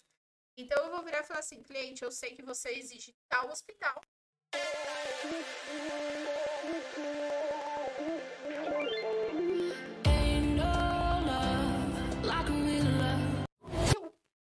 Top lá em cima para um top. Vamos, vamos, vamos usar no exemplo. Tirar de uma seguradora e levar para uma operadora. Não. Eu, assim, eu não falo. não- é porque aí eu acho que ele perde qualidade. Eu tiro ele de uma seguradora e passo para outra seguradora. E aí depois eu tiro de outra seguradora e passo para outra seguradora. Então eu consigo tirar um cliente de Care Plus, de, de Amil One, para passar ele para uma Bradesco, e depois colocar ele passar ele para uma Sul América. Depois, se for o caso, voltar ele para uma Bradesco. Mas mesmo, mas mesmo o cliente, por exemplo, ele tendo, vamos, vamos imaginar um cenário que o cliente ele tem uma Ferrari e ele essa Ferrari ele não usa. Ele deixa a Ferrari guardada e ele só usa o carro paralelo, que seria, vamos dizer assim, as mesmas coisas que a operadora daria o atendimento. Mas aí, ness- nessa analogia, você entende que o cliente ele quer ter tranquilidade quando for precisar usar a Ferrari. Por exemplo, quando eu for utilizar no fim de semana, eu quero ter a Ferrari ali para utilizar ou não? Ou você imagina que ele precisa ter a Ferrari todos os dias? É o perfil. Tem cliente que precisa ter a Ferrari todos os dias. E tem cliente que tudo bem dele usar um carro popular. É perfil de cliente. É você entender o perfil do seu cliente. Então, tem cliente que eu consigo tirar de uma seguradora e passar para uma assistência médica para uma operadora. Mas tem cliente que me exige uma seguradora. Mesmo que ele não use, porque eu sei que em determinado momento, se o calo apertar, ele vai me cobrar a assistência que uma seguradora oferece. Mas você entra, não em combate, não, a palavra combate ela é forte, mas você entra, por exemplo, Conflito? em conflito com o cliente porque você entende sobre as duas. E o cliente não. Muitas vezes o cliente acha que por ser uma seguradora, a operadora acaba saindo muito atrás. Eu falo isso porque eu sou um defensor das operadoras. Eu, eu acredito muito nos produtos das operadoras e eu sou um comprador. Tanto que eu vendo hoje mais operadora do que seguro- seguradora. Mas eu- eu falo nesse sentido porque muitas vezes o cliente que ele possui uma seguradora, ele, ele tem um embate por conta de não ter o conhecimento, vamos dizer assim, aprofundado do que uma operadora faz na prática, por ter um nome manchado, vamos dizer assim, de uma companhia como o Grupo Notre Dame Intermédica, porque já, já vim com o nome manchado de uma Unimed, já vim com o nome manchado da quebra de 2015. Mas eu acredito muito que, por exemplo, hoje eu tenho clientes de seguradora que tem um perfil alto dentro da minha carteira. Mas às vezes eu preciso. desceu para uma operadora. É, às vezes eu preciso entrar em, em um conflito com ele, um conflito leve, não pesado. Um conflito leve com ele para tirar ele da zona de conforto, não, não, no- não levando isso por ruim, pro lado bom. Porque tirar ele da zona de conforto e fazer ele entender as informações. Porque eu acredito que hoje o que muda mesmo de uma seguradora para uma operadora acaba sendo. Vamos utilizar na. Englobar tudo. Vamos pegar bem o simples. Acaba sendo nos médicos credenciados, a lista de médicos credenciados e na possibilidade de levar uma internação, uma UTI, uma cirurgia, levar para a rede própria. Que isso não acontece, porque a gente tem leis que amparam o cliente. É um desgaste? Pode ser que seja um desgaste na hora, mas você tem um, um consultor por trás que vai cuidar desse desgaste para você. Então por isso que eu acredito muito nessas operadoras. Ó, eu, eu acho bacana né, essa conversa, esse conflito até de, de operadora com seguradora, isso é legal. Mas eu também vejo perfil, É perfil. perfil de cliente, mas o primeiro lugar nesse caso é o perfil do consultor. Porque você só vende o que você acredita. Você só representa o que você compra. É muito claro. Então eu acredito que, pela fala aqui, acredito que a Roberta veste muito a camiseta de uma seguradora da companhia. Então ela tem a facilidade da oferta pro, pro, pro cliente. Então ela acaba qualificando um pouco mais a, a carteira. E o Gabriel já vai, veste a camiseta da operadora. Porque você consegue muito custo. Porque quando você desce um cliente de uma seguradora para uma operadora, você ganha custo. Um diferencial, o Gabriel que está a, a par disso aí, trazendo da seguradora para uma operadora, você tem quase 20, 30% de economia. Quando você tira de, um- um- uma Sul América, de um Bradesco, para passar para uma Unimed. E tem ocasiões que a própria operadora ela é melhor do que a seguradora. Ela é melhor. Por Sim, quê? porque- Porque a gente for pegar na prática, por exemplo, a Bradesco descredenciou o Salomon Zope. Então, é um laboratório que tem muitos clientes que querem esse laboratório. Mas contrapartida ela dá o laboratório do Sírio. Mas aí tem a, tem a Unimed que disponibiliza unidades do, do, do, do Fleury para atendimento de laboratório, disponibiliza o Alta, que a Bradesco Mas não são- vai ter. Mas são algumas unidades, não é a rede Aí precisa entender o cliente, porque às vezes o cliente está num, tá num, numa, uma, numa região, é o estudo de cliente. Às vezes o cliente está É numa perfil. região que ele não tem essas unidades é, pontuais do que a Unimed já favorece. Aí se for nesse, nesse caminho, igual, tem o grupo Notre Dame que oferece as- os mesmos exames da, da Bradesco dentro do Sírio. Mas é cultural aí, Gabriel. Como você Entendeu? vai colocar um cliente é assim? Então, é esse conflito leve que você precisa ter com o cliente para tirar ele da zona de mas conforto. você não acredita porque a Notre Dame não vai rodar direitinho igual uma, uma, Não uma roda. seguradora. Assim, só pra deixar Mas claro, entendendo desde o começo, você já ampara o cliente, já deixa ele ciente do que pode acontecer, porque ele não se decepciona. Mas aí a construção da carteira que a Roberta diz, que é a empatia e ela fidelizar o cliente dela, entra muito nisso, porque ela não quer ter o problema do cliente, não é nem o dela. É Essa- perfil de cliente. isso aí, é a gente tem que entender que existem perfis de cliente. Tem cliente que está disposto a passar por isso. E tem cliente que não está disposto a passar por isso. Então a gente tem que entender o perfil do cliente. É, vai muito além o que uma operadora ela traz de malefício perante uma seguradora.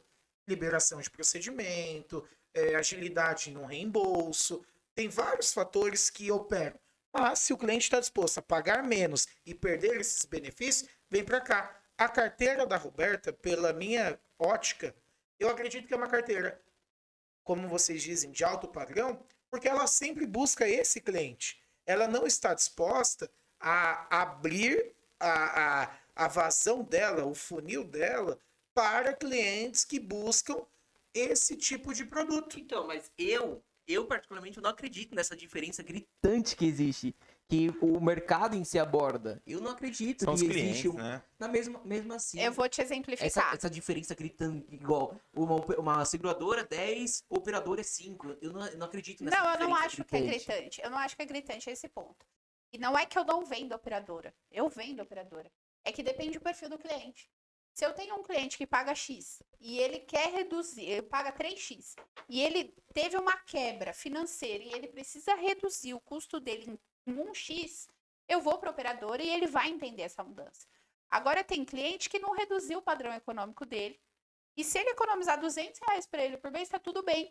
Mas ele não quer perder um diferencialzinho que seja, porque para ele faz diferença, seja por status ou porque talvez um dia ele vai precisar. Então é puro perfil de cliente. Então, quando a gente fala de padrão, seguradora e operadora, claro que tem muitos benefícios da seguradora. O próprio nome já diz, é um seguro saúde. Então ele te ampara em, no- em todos os quesitos possíveis. Mas olha, como- é, é engraçado porque eu tive um caso desse eu não vou citar nomes, mas é, Eu gosto assim, pega fogo. porque eu tive um caso desse que eu expliquei todo É, o o diferencial da companhia e fiz todo o processo em cima da companhia, porque eu trabalho desse jeito, eu só falo o nome da companhia no final. Fiz todo o processo de construção dentro da cliente. A cliente falou, nossa, amei, Gabriel. Vamos fechar. Qual é a seguradora? Aí você. Aí eu pa- aí ela falou, qual que é o nome? É o Grupo Notre Dame. Ela falou, Gabriel, Ai, se eu chegar com a carteirinha do Grupo Notre Dame na minha patotinha, eu vou ser... Tá doida, Gabriel? É não posso isso. acontecer isso. Eu falei, mas é só por conta da carteirinha? Ela falou, é, Gabriel, por conta que o convívio que eu tenho, opa, o convívio que eu tenho não aceita. Aí vai muito disso da sociedade mesmo, do, da média das pessoas que ela vive.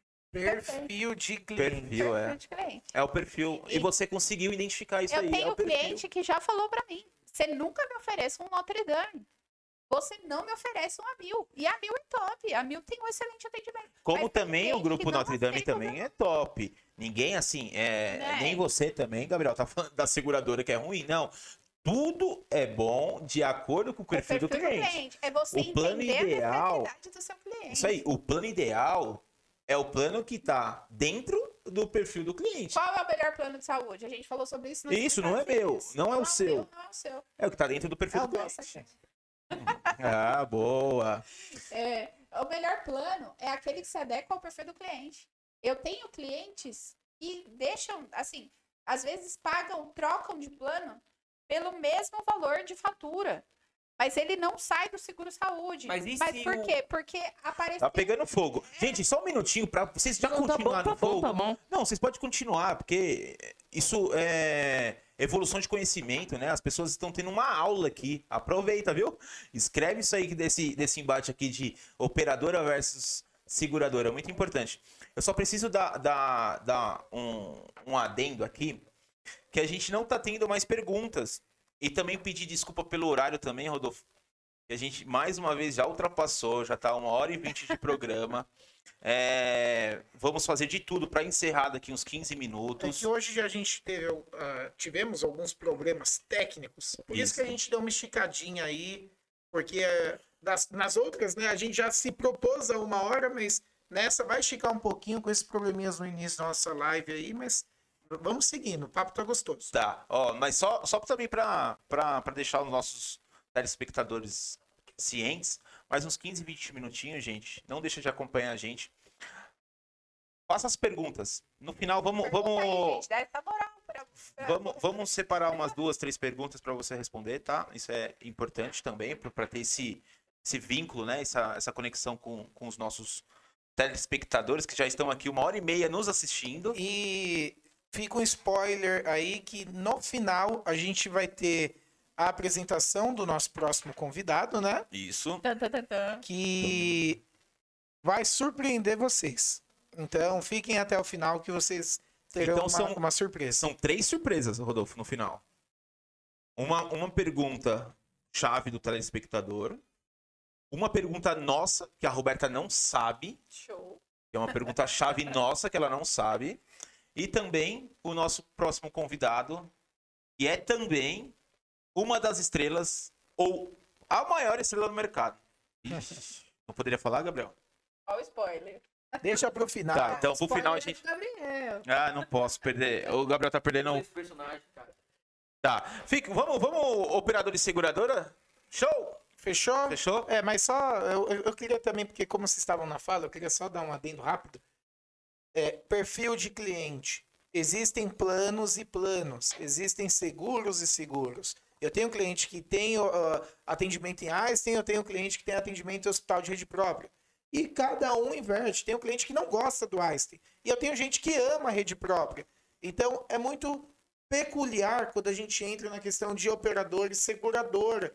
É, eu tenho que entender a necessidade do cliente. Eu tenho que entender o que ele precisa e, se, e criando as expectativas. Eu tenho que sempre alinhar a expectativa com ele, né? E tira a sua crença, né, ô calma, Rodolfo? calma. É bem importante você tirar a sua crença, tirar a sua opinião pessoal, colocar o, o- o seu pessoal de lado e aplicar o seu profissional. Que é bem importante você analisar o perfil do cliente e oferecer para ele a melhor solução, que é o que a Roberta consegue fi- eh, fidelizar a carteira. Não, mas é- entregando a melhor solução Só, do só pra deixar claro, pessoal, eu não vendo só operadora, tá? Tá, Eu só não. tô Eu também sou seguradora. Eu estou. É que você citou nomes de operadoras, a gente tem que deixar claro pro público, né? É, como Estão perguntando funciona. aqui a diferença entre uma e outra. E nem são tantas diferenças. Não, mas o que, eu, o, que eu, o, que eu- o que eu estava batendo na tecla é no sentido de que você entendeu que o melhor plano para o seu cliente é uma operadora, mas ele não aceita. Mas você É, ofertou, ofereceu? Sim, mas ele Instruiu? não aceita. É porque ele fala que eu não quero essa operadora X. Mas é, você sabe, como especialista da área, que é o melhor para ele. Mas, muitas vezes, o melhor. Mas ele não quer esse. E tá tudo bem. E- e- Mas sabe por quê? Mas aí você entra nesse conflito ou você já larga? Você não tem que conflitar com o cliente, você tem que ser profissional.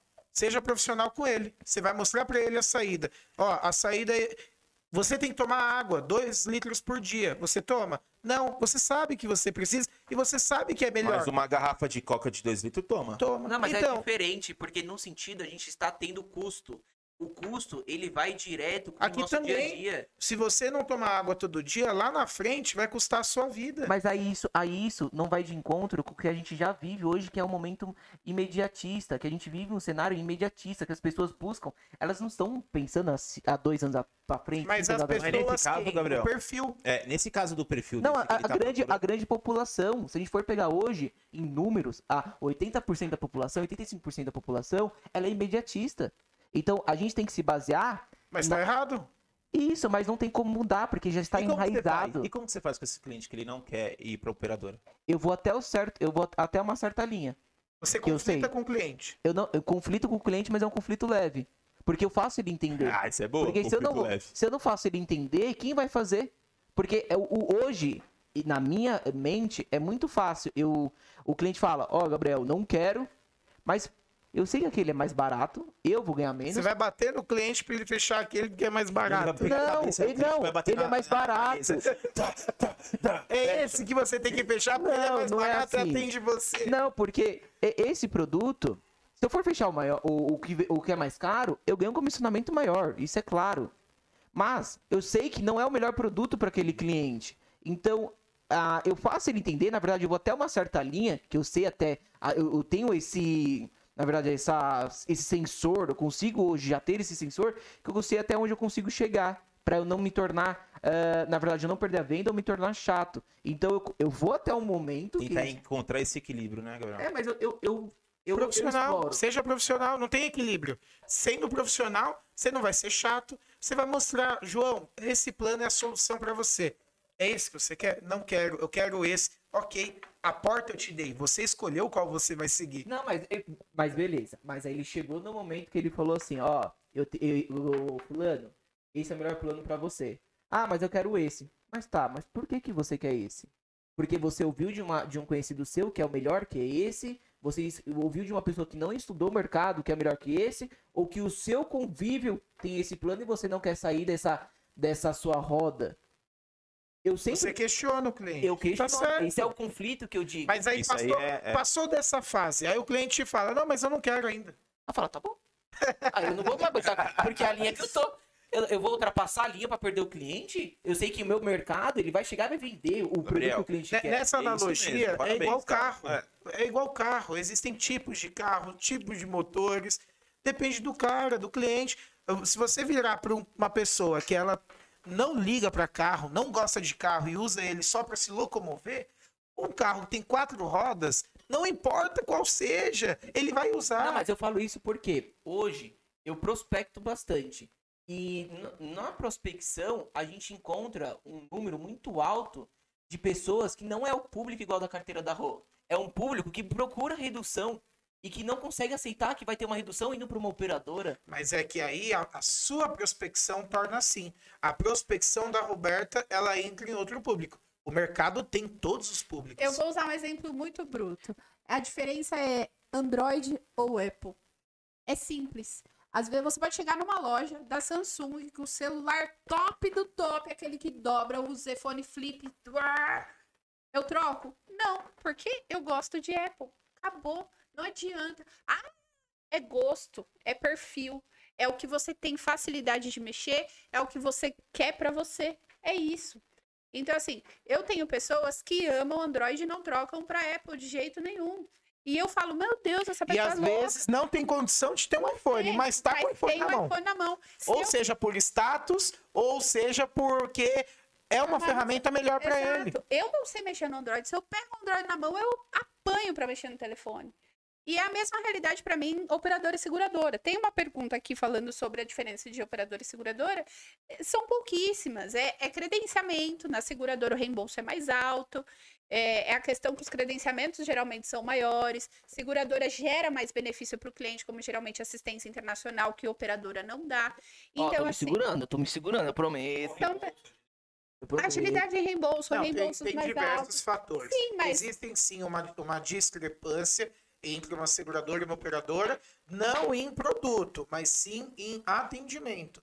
Quando a Sim, gente fala de um, é um seguro, a pessoa ela, se tá- ela está amparada além da ANS. A- sim, Então além do que o, o plano de saúde oferece de atendimento, igual eu falo do seguro internacional, é uma série de benefícios. O credenciamento é maior, ah, eles remuneram melhor profissionais, então assim, existem vários fatores. Hoje eu tenho uma operadora, por exemplo, que é de alto padrão, que é a Mil, que tem hoje reembolsos altos, mas ela tem uma seguradora dentro do grupo dela que, na minha opinião, é, é imbatível que é a Mil One. Então, se você me perguntar hoje ah, qual é a seguradora top de mercado, qual é o produto top hoje da minha Roberto, carteira, calma aí, a batendo no meu ponto aqui, ó. Ó, Uma diferença gigantesca que eu estou passando essa semana, e o meu ponto Ah, aqui sim. já me pontuou, que operadora não tem remissão, seguradora tem. Então, isso já é um ponto-chave é, de uma negociação. Tem diversos fatores, mas depende do perfil do cliente. Rapaz, Sim. você me pegou agora. Você me pegou agora porque, pelo que eu lembre, é, o, o produto da prateleira, vamos imaginar a prateleira top. Prêmio 900, ele tem a parte de... Notre Dame não tem nem remissão em nenhum produto no, no Notre Dame Internet. E no próximo podcast, você confirme e passe pro pessoal. Ó, o, o- Vamos dar continuidade? Eu adorei isso aí. Eu gosto é fogo no parquinho. Só, só complementando. Existem muitas diferenças, sim.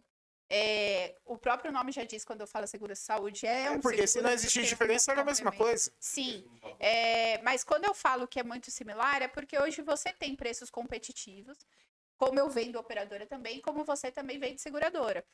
Mas ah, hum, falando dessa questão de questionamento mesmo, são pormenores, são complementos que vão além do seguro-saúde. Igual eu tenho uma cliente que ela faz questão de ter seguradora porque uma vez por ano ela viaja de férias, porque os filhos viajam com o pai. Então, ela não sabe para onde os filhos estão, ela faz questão de um atendimento nacional. Uma operadora, a Mil dá. mas Internacional, você tá falando. Nacional e internacional. A Mil, como operadora, ela dá atendimento nacional, mas ela não dá internacional. Mas olha que doideira, Rô. Olha que números agora. Se a gente for pegar, imaginando um cenário de atendimento nacional, quem dará o melhor suporte é a Unimed. Por quê? A corporação Unimed, ela é composta de planos de saúde. Quem tem planos de saúde é 47% é da corporação Unimed. A corporação Unimed, ela tem 347 franqueados em, em todo o Brasil. E tem estados que quem domina é Unimed, só tem Unimed para E aí eu atendimento. vou te perguntar uma diferença básica. Qual é o reembolso de Unimed para parto e qual é o reembolso de uma seguradora para parto? Aí é caso de cenário, porque o, o reembolso. Isso, mas aí se a gente for nesse perfil, a gente aborda o grupo Notre Dame, que é o reembolso lá alto. Tem cliente Entendeu? que não aceita ouvir o nome da Unimed porque era da Unimed paulistana, viveu a falência e não, não quer passar por essa af- aflição de novo. Porque a Unimed, justamente por ela ter sido, ela é de médicos cooperados, ela teve um, um estrondo muito grande quando ela faliu. Não, a, a Unimed Paulistana, que A era uma Paulistana. franquia. Era uma Sim, franquia de era uma 347. franquia, Mas não, Unimed não é franquia, Unimed é cooperativa. É cooperativa, cooperativa. significa são médicos que exercem a sua função e eles faziam a administração de todas as Unimeds. Central Nacional Unimed que veio, ela veio de uma forma muito forte no Nordeste brasileiro, veio para São Paulo para suprir a carteira, mas não conseguiu. Não foi à toa que a Unimed Paulistana vendeu. Posso estar falando bobagem, mas acho que 40% da carteira para Golden Cross, que era ah, no Rio de Janeiro. Perfil, gente, a gente vai ficar batendo aqui. É Não, não, não. perfil E- e a- produto. Meu, vamos, vamos só encerrar essa parte de seguradora e operadora, porque além de ser perfil, Rô, também o profissional, Gabriel. O profissional, ele tem que entender a necessidade do perfil do cliente e ofertar para ele a melhor solução. Não, é mas a gente, você. a gente tá partindo do profissional entendendo a melhor solução pro Isso, cliente. Então pronto. Não é um Se for momento. operador, ele vai ofertar. Se for segurador, ele vai Então, ofertar. mas eu- o que eu bati na tecla foi do cliente não aceitar que o melhor plano pra ele era uma operadora. E se já descartava quando ele já falava um não, já mudava o Seja percurso. profissional, entenda o cliente, sente o momento certo e passa pro vermelhinha. Ou é vermelhinha ou é Tem laranjinha. que questionar. Isso. Nós, nós estamos aqui para questionar o cliente. Mas eu tenho que ser profissional. Se eu entendi com ele que ele tem um bloqueio gigantesco, eu não sou o Pablo Marçal que vou pegar o cara ali e vou virar ele no girar para ele fazer um plano. A importância de uma venda construtiva. Eu vou Rodolfo. pegar um gancho. Mostra pro cliente que é, entendeu? Constrói essa venda. hum, Que é o que você tá falando e tá fazendo. Tá super certo. a, a Roberta ela falou, mas a gente não abordou isso. Eu peguei E guardou. Ela comentou, poxa, quando eu pego um cliente que ele tá pagando muito caro, eu não vou oferecer um operador. Eu, já, eu ofereço, eu vou descendo ele degraus.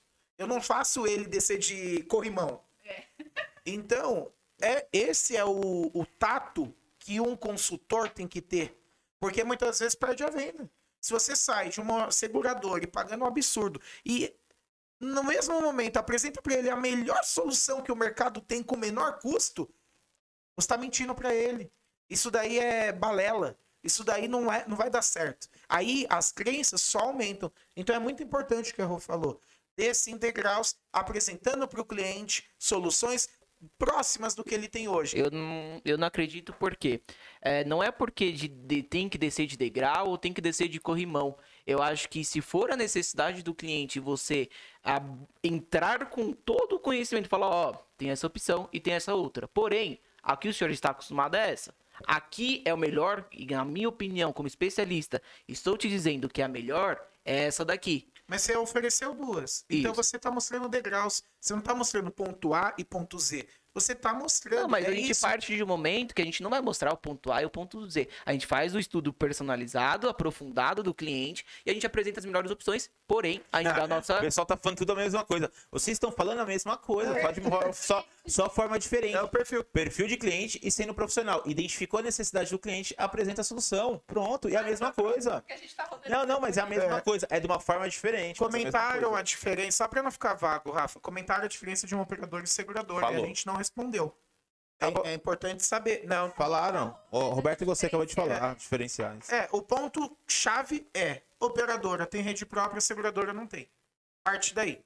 E além do rol da ANS de procedimentos, uma seguradora cobre além. Como eu falei, um caso de uma remissão fundamental. É, remissão, para quem não sabe, é o plano contínuo para o cliente por um determinado período, caso o titular faleça. Então, operadora, a maioria não oferece. A Notre Dame é uma, ela não dá esse atendimento para o seu beneficiário. Então é uma falha que às vezes, entendendo o perfil do cliente, a gente A recebe. importância, você precisa. Também não tem no operador. Tem Não, sim, atende gente. sim. Não, calma. tem. É, cê- cê- A Notre Dame é forte. Pô, seguro sentido. internacional tem. Mas assim, quando a gente fala, vamos falar de operadora, linha Smart intermédia. Não, não, Não, mas, mas eu tem não. com prate- prateleira com prateleira. É, é que assim, É que o comparativo, o comparativo, ele A tem gente que tá comparando tudo É alto. banana com banana. Gente, não vamos voltar nesse assunto. Está ótimo, mas, meu, é a mesma coisa falando de forma diferente. Legal? Ó, bem importante também, participa no comentário, que o comentário também pegou fogo igual pegou fogo aqui. É, Rodolfo, consegue dar. Consegue ler os comentários? Hum, não vou conseguir. Pera aí, deixa eu ler aqui, ó. Tá, Vamos lá. isso. Ah, o consultor João, me, é, Michele Jordan Borg. O consultor João me explicou o que é remissão. Tá afiado. Obrigado, Michele. Ah, Roberta, qual o segredo para se manter em alta performance em vendas? Responde essa pra gente. então, É, é complexo, né? É. Essas perguntas. eu acho que é um pouco de tudo que eu já falei aqui. É, alta performance, para mim, ela envolve conhecimento e empatia, que são os meus dois princípios básicos. O conhecimento, porque é algo que você agrega como bagagem, e a empatia, porque é a minha conduta. Eu vendo o que eu compro. O Rafa fala muito sobre a verdade vende. Eu não consigo vender um produto que eu não acredito. Ou eu não consigo vender um produto porque ele é mais barato, só que ele não tem o perfil do meu cliente. Então não adianta eu ficar forçando uma venda se eu acho que eu vou ter problemas com ela futuramente porque o meu cliente não vai ficar satisfeito. Vai contrário ao que eu acredito. Porque se meu cliente ele tem uma insatisfação com o produto que eu vendi dali três meses, ele vai ficar insatisfeito com a consultora que o atendeu porque eu não entendi a necessidade dele. Então, é, é um pouco mais de tudo que eu falei. Para mim, a alta performance, na conceito Roberta, é ter conhecimento do que você vende, além de constância, foco, disciplina. Isso para mim é princípio básico. É você ter que acordar todo dia com isso. E tem dia que você não tá bem, você não tá afim, mas você se cobra de novo no dia seguinte e assim vai. Mas para mim, a alta performance está ligada à empatia, principalmente. É entender a dor do seu cliente, é pegar a dor para você como se fosse sua e resolver como você gostaria que resolvesse para você. Eu gosto de falar o que eu gostaria de ouvir, eu gosto de atender da maneira que eu gostaria de ser atendida. Então esse é o meu princípio. É o seu perfil. Sim, Se você não ate... você não gostaria de ser atendida por alguém que, por exemplo, escreve errado. não, jamais. Acontece. Perde a venda, né? Acaba perdendo a venda. Performar melhor, fazer algo diferente do que do mesmo. Então não é a, bato muito, Rô, na te- na- nessa tecla com a, com a Roberta. Não é apenas isso. Ela precisa estar numa frequência maior do que isso. Que ela já está. Respondendo o cliente no horário diferencial, isso é fundamental. Porque não é o seu horário, é o horário do cliente. É o horário que o cliente está disponível, não é o seu disponível. O cliente te chamou, mandou uma mensagem, o seu celular, seu celular tem que estar no alto. O Você tem que é respondê-lo. É, é o nosso maior vilão. Mas Performar isso- melhor sempre. Mas pode esticar ou não pode? Claro que pode, pô. Mas isso na, depois da contratação ou antes da contratação? Isso é antes da contratação e você tem que só. Eu já não acredito, porque eu não posso virar refém do meu cliente. Eu, eu não posso ficar na mão do meu cliente O também. Gabriel tá pro combate, gente, hoje. Porque E a gente já tá hoje- quase duas horas de programa e eu vou entrar em mais um combate com ele agora. Não, porque eu não posso ficar na mão do meu cliente. É que quando você pergunta, você já tá tendencioso à minha resposta e já falar em cima, porque eu vou falar o seguinte, você nem deixou terminar. Porque a resposta do- disso aí é tanto antes e quanto depois. Porque o que você promete, você cumpre. Se você não, se você prometer algo que você não consiga cumprir, não prometa, seja profissional. Então, quando você prometa, você cumpre. Então, se eu estou prometendo para ele, estou fazendo um atendimento diferencial, se eu estou performa- performando em alta, ele está acompanhado comigo no antes da venda, durante a venda e no pós-venda. Eu tenho que ter essa constância comigo também de atendimento. Mas olha que loucura. Na prática, é, você se tornando, na verdade, colocando você como ah, referência, vamos dizer assim, Pro se cliente. tornando, co- colocando você como autoridade, eu acredito que você vende mais. Por quê? Eu uso, e, e isso eu aplico. Mas isso, mas isso tá Porque gente hoje tá eu não atendo o cliente, por exemplo, tem cliente meu, na verdade, que está, eu estou na negociação, tem hora que eu, eu posso atender ele, na verdade eu não posso, Aí você mas faz eu mais tenho... difícil. Não, não é fazer mais difícil. Eu coloco ele não como prioridade naquele momento. E eu posiciono ele que ele não está como prioridade. Pra ele também me colocar como uma referência e querer contratar o plano comigo. É, isso é legal. Querer contratar um plano, um plano com uma pessoa que é referência no mercado. Que tem autonomia, tem, na verdade, Mas, tem o domínio do, do que tá falando. Isso, isso é legal, mas parte de um princípio que somos todos referência de mercado, partimos de um princípio que sabemos o que estamos falando, partimos de um princípio que entendemos o que estamos fazendo. É, zero, é, vamos por 4% do mercado. Tudo bem. E aí, você não pode deixar seu cliente de molho. Não existe isso, Gabriel. Você se fazer de difícil, não é nem se fazer de difícil, é, é você colocar pra ele que ele não é a preferência. Você não consegue atender todos. Você tá Você sendo não consegue difícil. atender, atender todos. Mas não é você questão tá de ser difícil. difícil, Imagina que chega- você está em uma negociação, uma, uma pessoa que prospecta bastante. Ela gera diversas negociações porque você está em alto nível. Certo. A partir do momento que você gera diversas negociações, tendo uma equipe por trás, mas mesmo assim você é a linha de frente. Quando você está numa reunião, que você não pode atender o telefone, você está numa, numa chamada, numa reunião de vídeo com o cliente, como que você faz com o seu celular? O celular eu deixo ele normal. Eu deixo ele até mesmo para tocar. Eu deixo ele disponível para tocar, não deixo ele em modo em modo acho que é lua que fala, né? Isso. Eu deixo ele normal. Que se o cliente toca, eu simplesmente eu atendo ele, falo que estou em reunião e volto com ele assim que possível. Pronto, isso, isso eu concordo. Que isso é uma forma de você mostrar pro cliente que você tá numa reunião. Não fazer de propósito. Eu tô entendendo que é mais um lance, uma estratégia de você colocar o cliente numa, numa espera, que não é o proposital, para se valorizar como profissional. Eu não acredito assim. Não sei se é isso que você tá falando para mim. Não, não é no sentido de, de colocar ele na espera. É colocar ele em outra prioridade. Tá, mas isso é ter propo- outras é- prioridades na frente. mas Por é exemplo, ele marca com você, pode- é proposital, porque ele marca com você, por exemplo, um período para você para atender. Você cria nele antes, por exemplo, marquei uma marquei uma reunião com um cara a meio-dia da, da sexta-feira. Eu vim criando com ele, terça-feira mandei mensagem, quinta-feira mandei mensagem para ele lembrar do meu do nosso nossa reunião. Chegou lá, ele não me atendeu.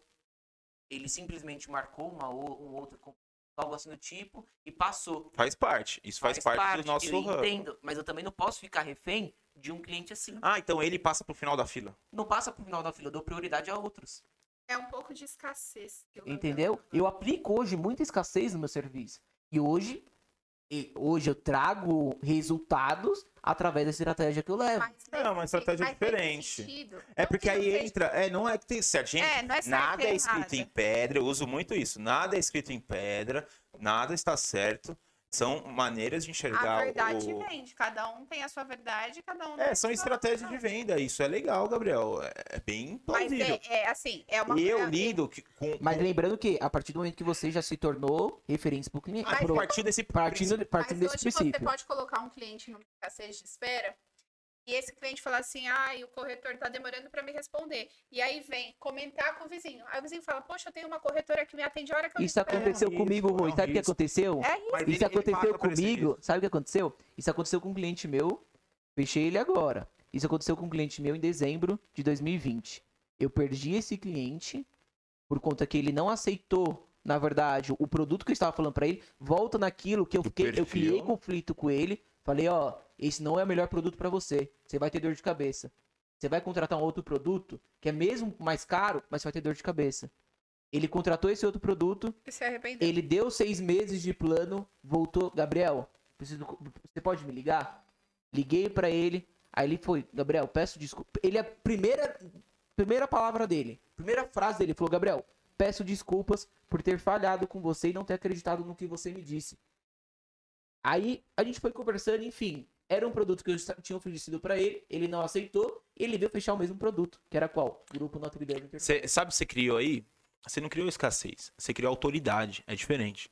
Você passou como autoridade Mas a seu cliente. escassez, ela é um ponto da, da, da autoridade. Mas não, não é Ela um é um ponto. ponto. Não, é ela é- Calma, calma. Não é um ponto. É uma estratégia que você tá, tá pe- performando. Não tem, diver- problema. Tem diversos, tem diversos Isso, mas bases tá certo. criar uma, criar uma autoridade. Eu Isso é legal. A partir do momento que você... É porque a gente só estava usando a palavra escassez. Mas a escassez, ela é uma base... Pra... Tem diversas bases. Vamos imaginar que você está construindo um prédio. Dentro do prédio tem oito bases que você precisa ter para segurar o prédio. E uma dessas bases, eu acredito, é a escassez. Porque uma pessoa que ela é autoridade, ela não tem tempo. É porque sabe o que eu, eu penso, Gabriel? Eu acho, eu acho uma estratégia legal. Estratégia legal. Mas eu parto de um princípio, cara, que sabe do quê? Do que a mãe falou no primeiro episódio aqui. Que é o que a Roberta tá um pouco é, batendo na tecla. Que é o quê? A mãe falou. A, a, a fala da mãe foi a seguinte: trata o seu cliente como se você tratasse a sua mãe.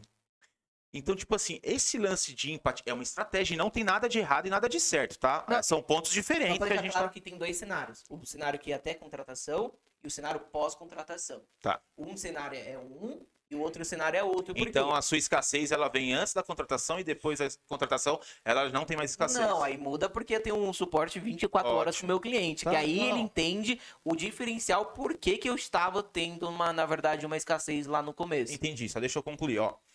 Se eu trato o meu cliente de uma forma sempre que eu quero ser tratado, esse lance de empatia e você conseguir transmitir para o seu cliente essa mensagem que você está ofertando para ele algo que você ofertava para sua mãe, produto, ou você está atendendo ele de uma forma que você queria que a sua mãe fosse atendida, serviço, prestação de serviço. Não entra escassez pra mim, entendeu? Assim, tipo assim, é muito louco, porque eu não consigo passar, transmitir algo que, que eu não faria com, meu, com, com a minha mãe. Então, tipo assim, a fala da mãe no primeiro programa, isso me pega. E eu também tinha um pouco desse lance de escassez. Mas hoje a mãe, ela trabalha com escassez, por exemplo. Não, mas não que ela trabalhe com escassez de proposital, Gabriel. Não, mas... ela trabalha com eu- escassez bem, mas- de uma forma involuntária. Então, mas a escassez, olha como ela é boa. Ela não é uma coisa Não, ruim. mas ninguém falou que é ruim. A gente não tá falando que é ruim. A gente tá falando que são formas diferentes de trabalhar, de Sim. prospectar, de dar andamento. Mas isso é show, cara. Vamos dar, vamos, vamos continuar porque senão a gente fica aqui falando, falando, falando e Você é maluco. e vamos continuar. Gabriel, o- a Roberta aqui horário. Roberta tá é nosso príncipe, né? Nosso príncipe. Mas vamos, Teve vamos uma encerrar. pergunta aqui, Rafa. demais. É, John Ribeiro. Com a pandemia, houveram mais procuras por planos de saúde ou mais cancelamentos devido a questões financeiras? Ou teve mais demanda e redução de custo? A- John, teve tudo, meu amigo. A pandemia, ela trouxe todos os cenários. Seja o cliente que estava num plano alto e quis reduzir, o cliente que no, no ramo dele ali, na, no mercado dele, a pandemia só fez prosperar, então ele saiu de um plano básico para um plano mais completo. Teve o cliente que não teve condição e teve que ficar descoberto. E teve a conscientização, que é o que muda muito. Teve o cliente que ele entendeu que há necessidade de ter um plano de saúde e dar um cuidado maior para essa área. No Brasil, hoje, o maior tipo de seguro que nós temos é seguro patrimônio. Então, seja do carro, seja do celular, do transporte e nunca da sua vida. E isso, a pandemia, em um ano e meio, ela potencializou gigantescamente.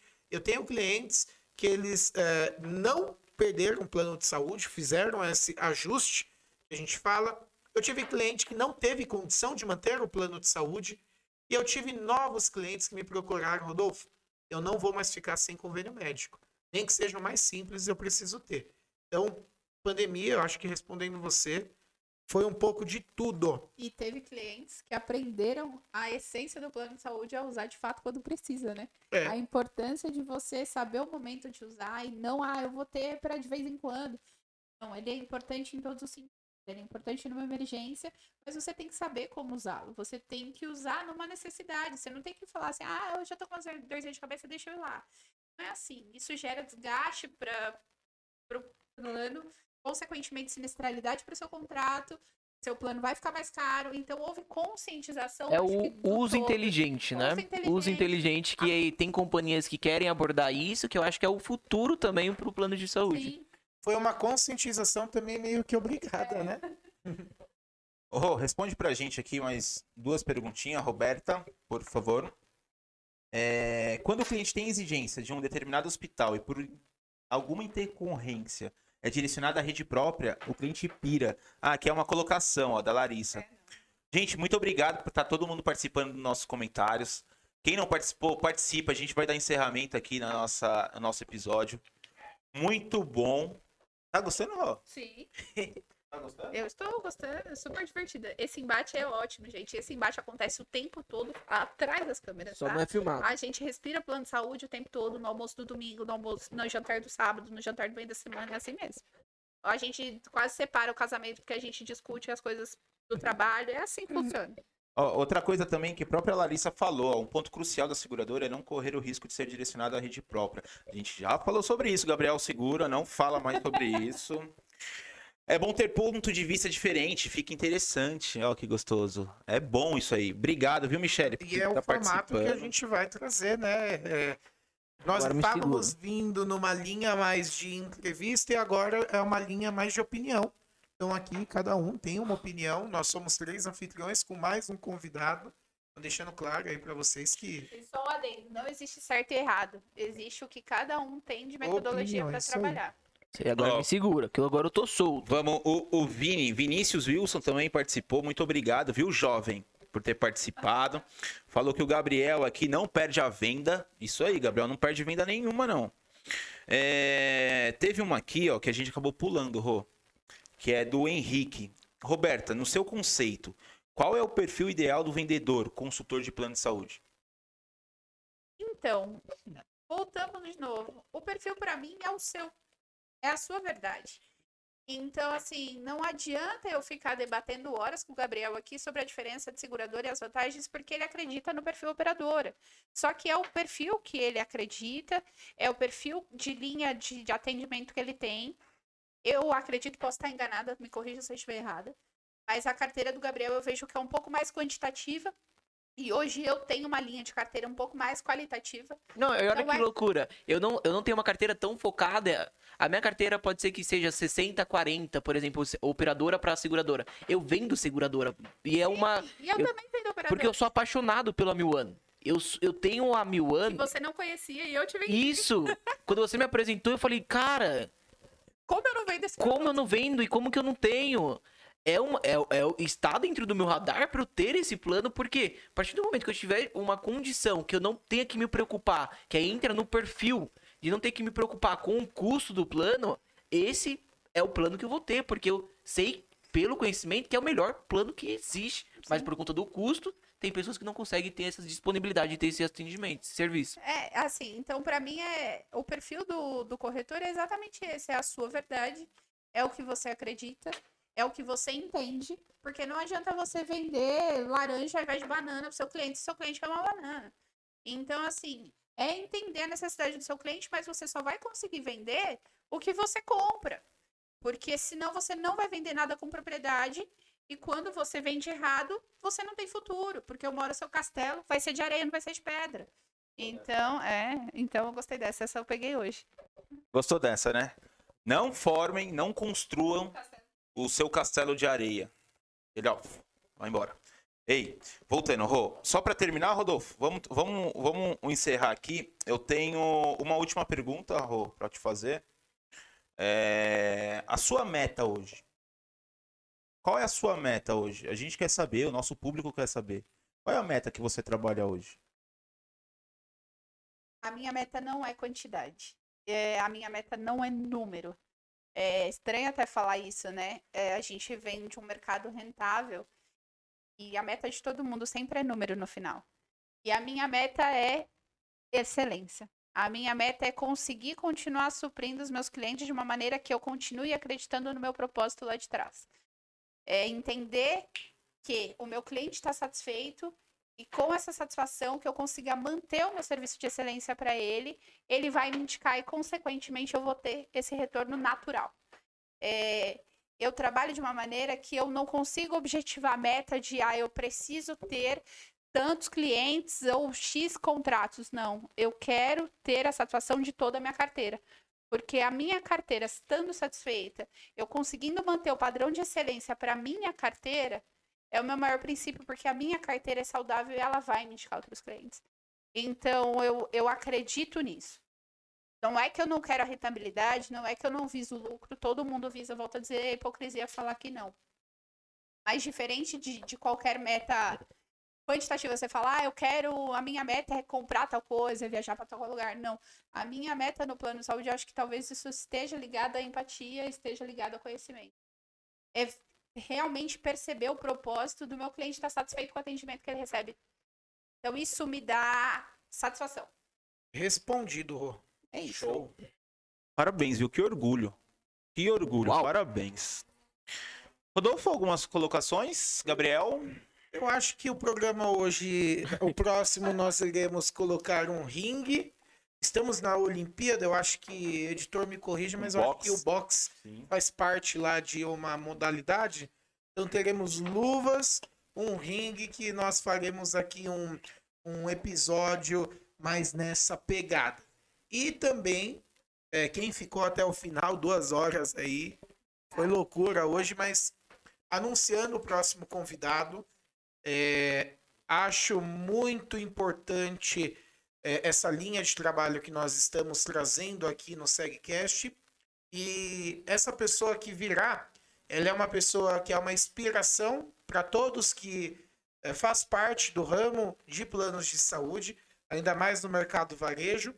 Foi uma inspiração para mim, eu considero um mentor no ramo, porque graças aos meus pais e a ele, eu me introduzi no ramo de planos de saúde.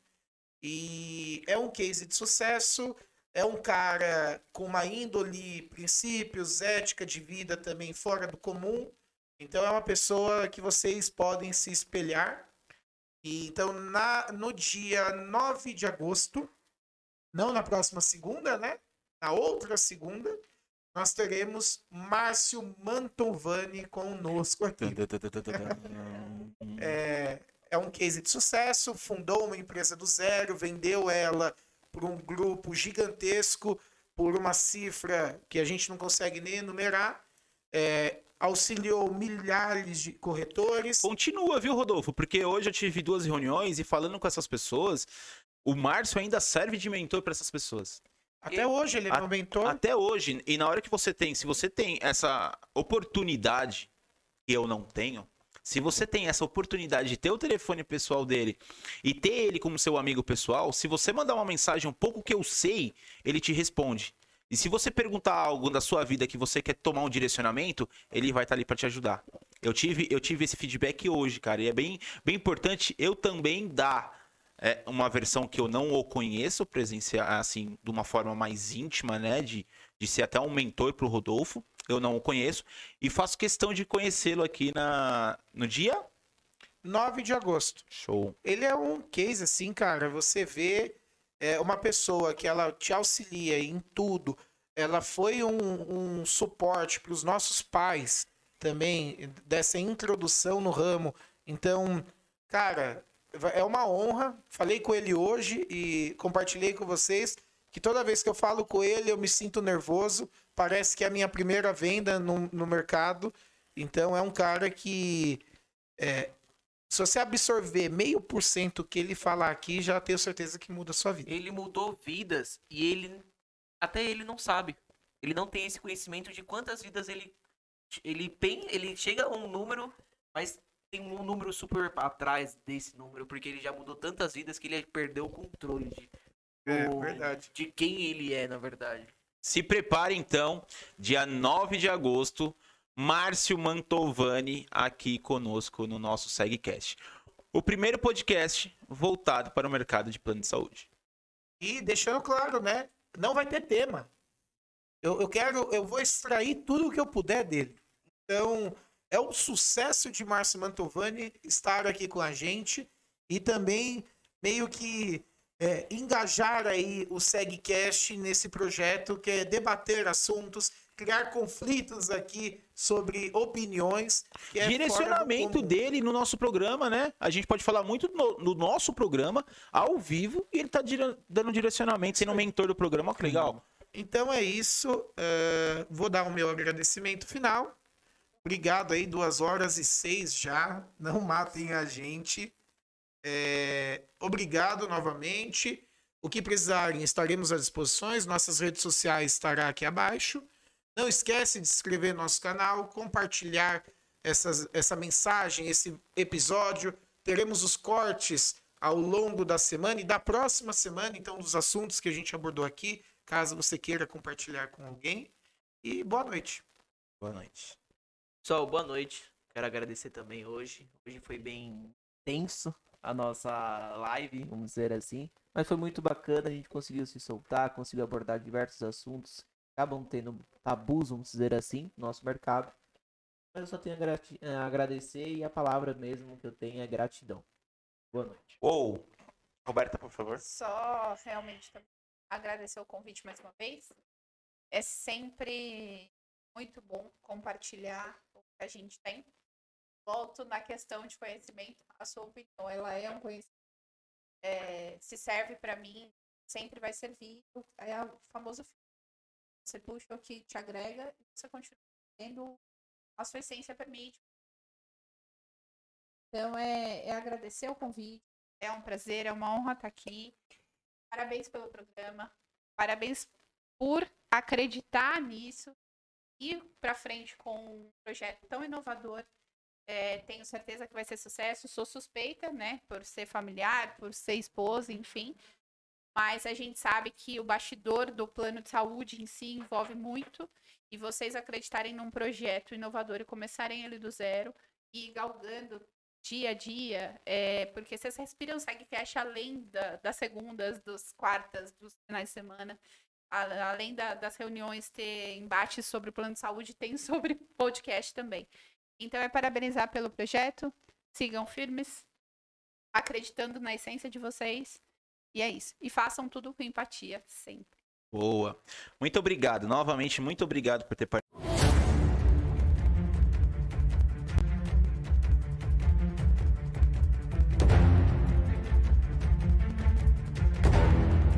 Live.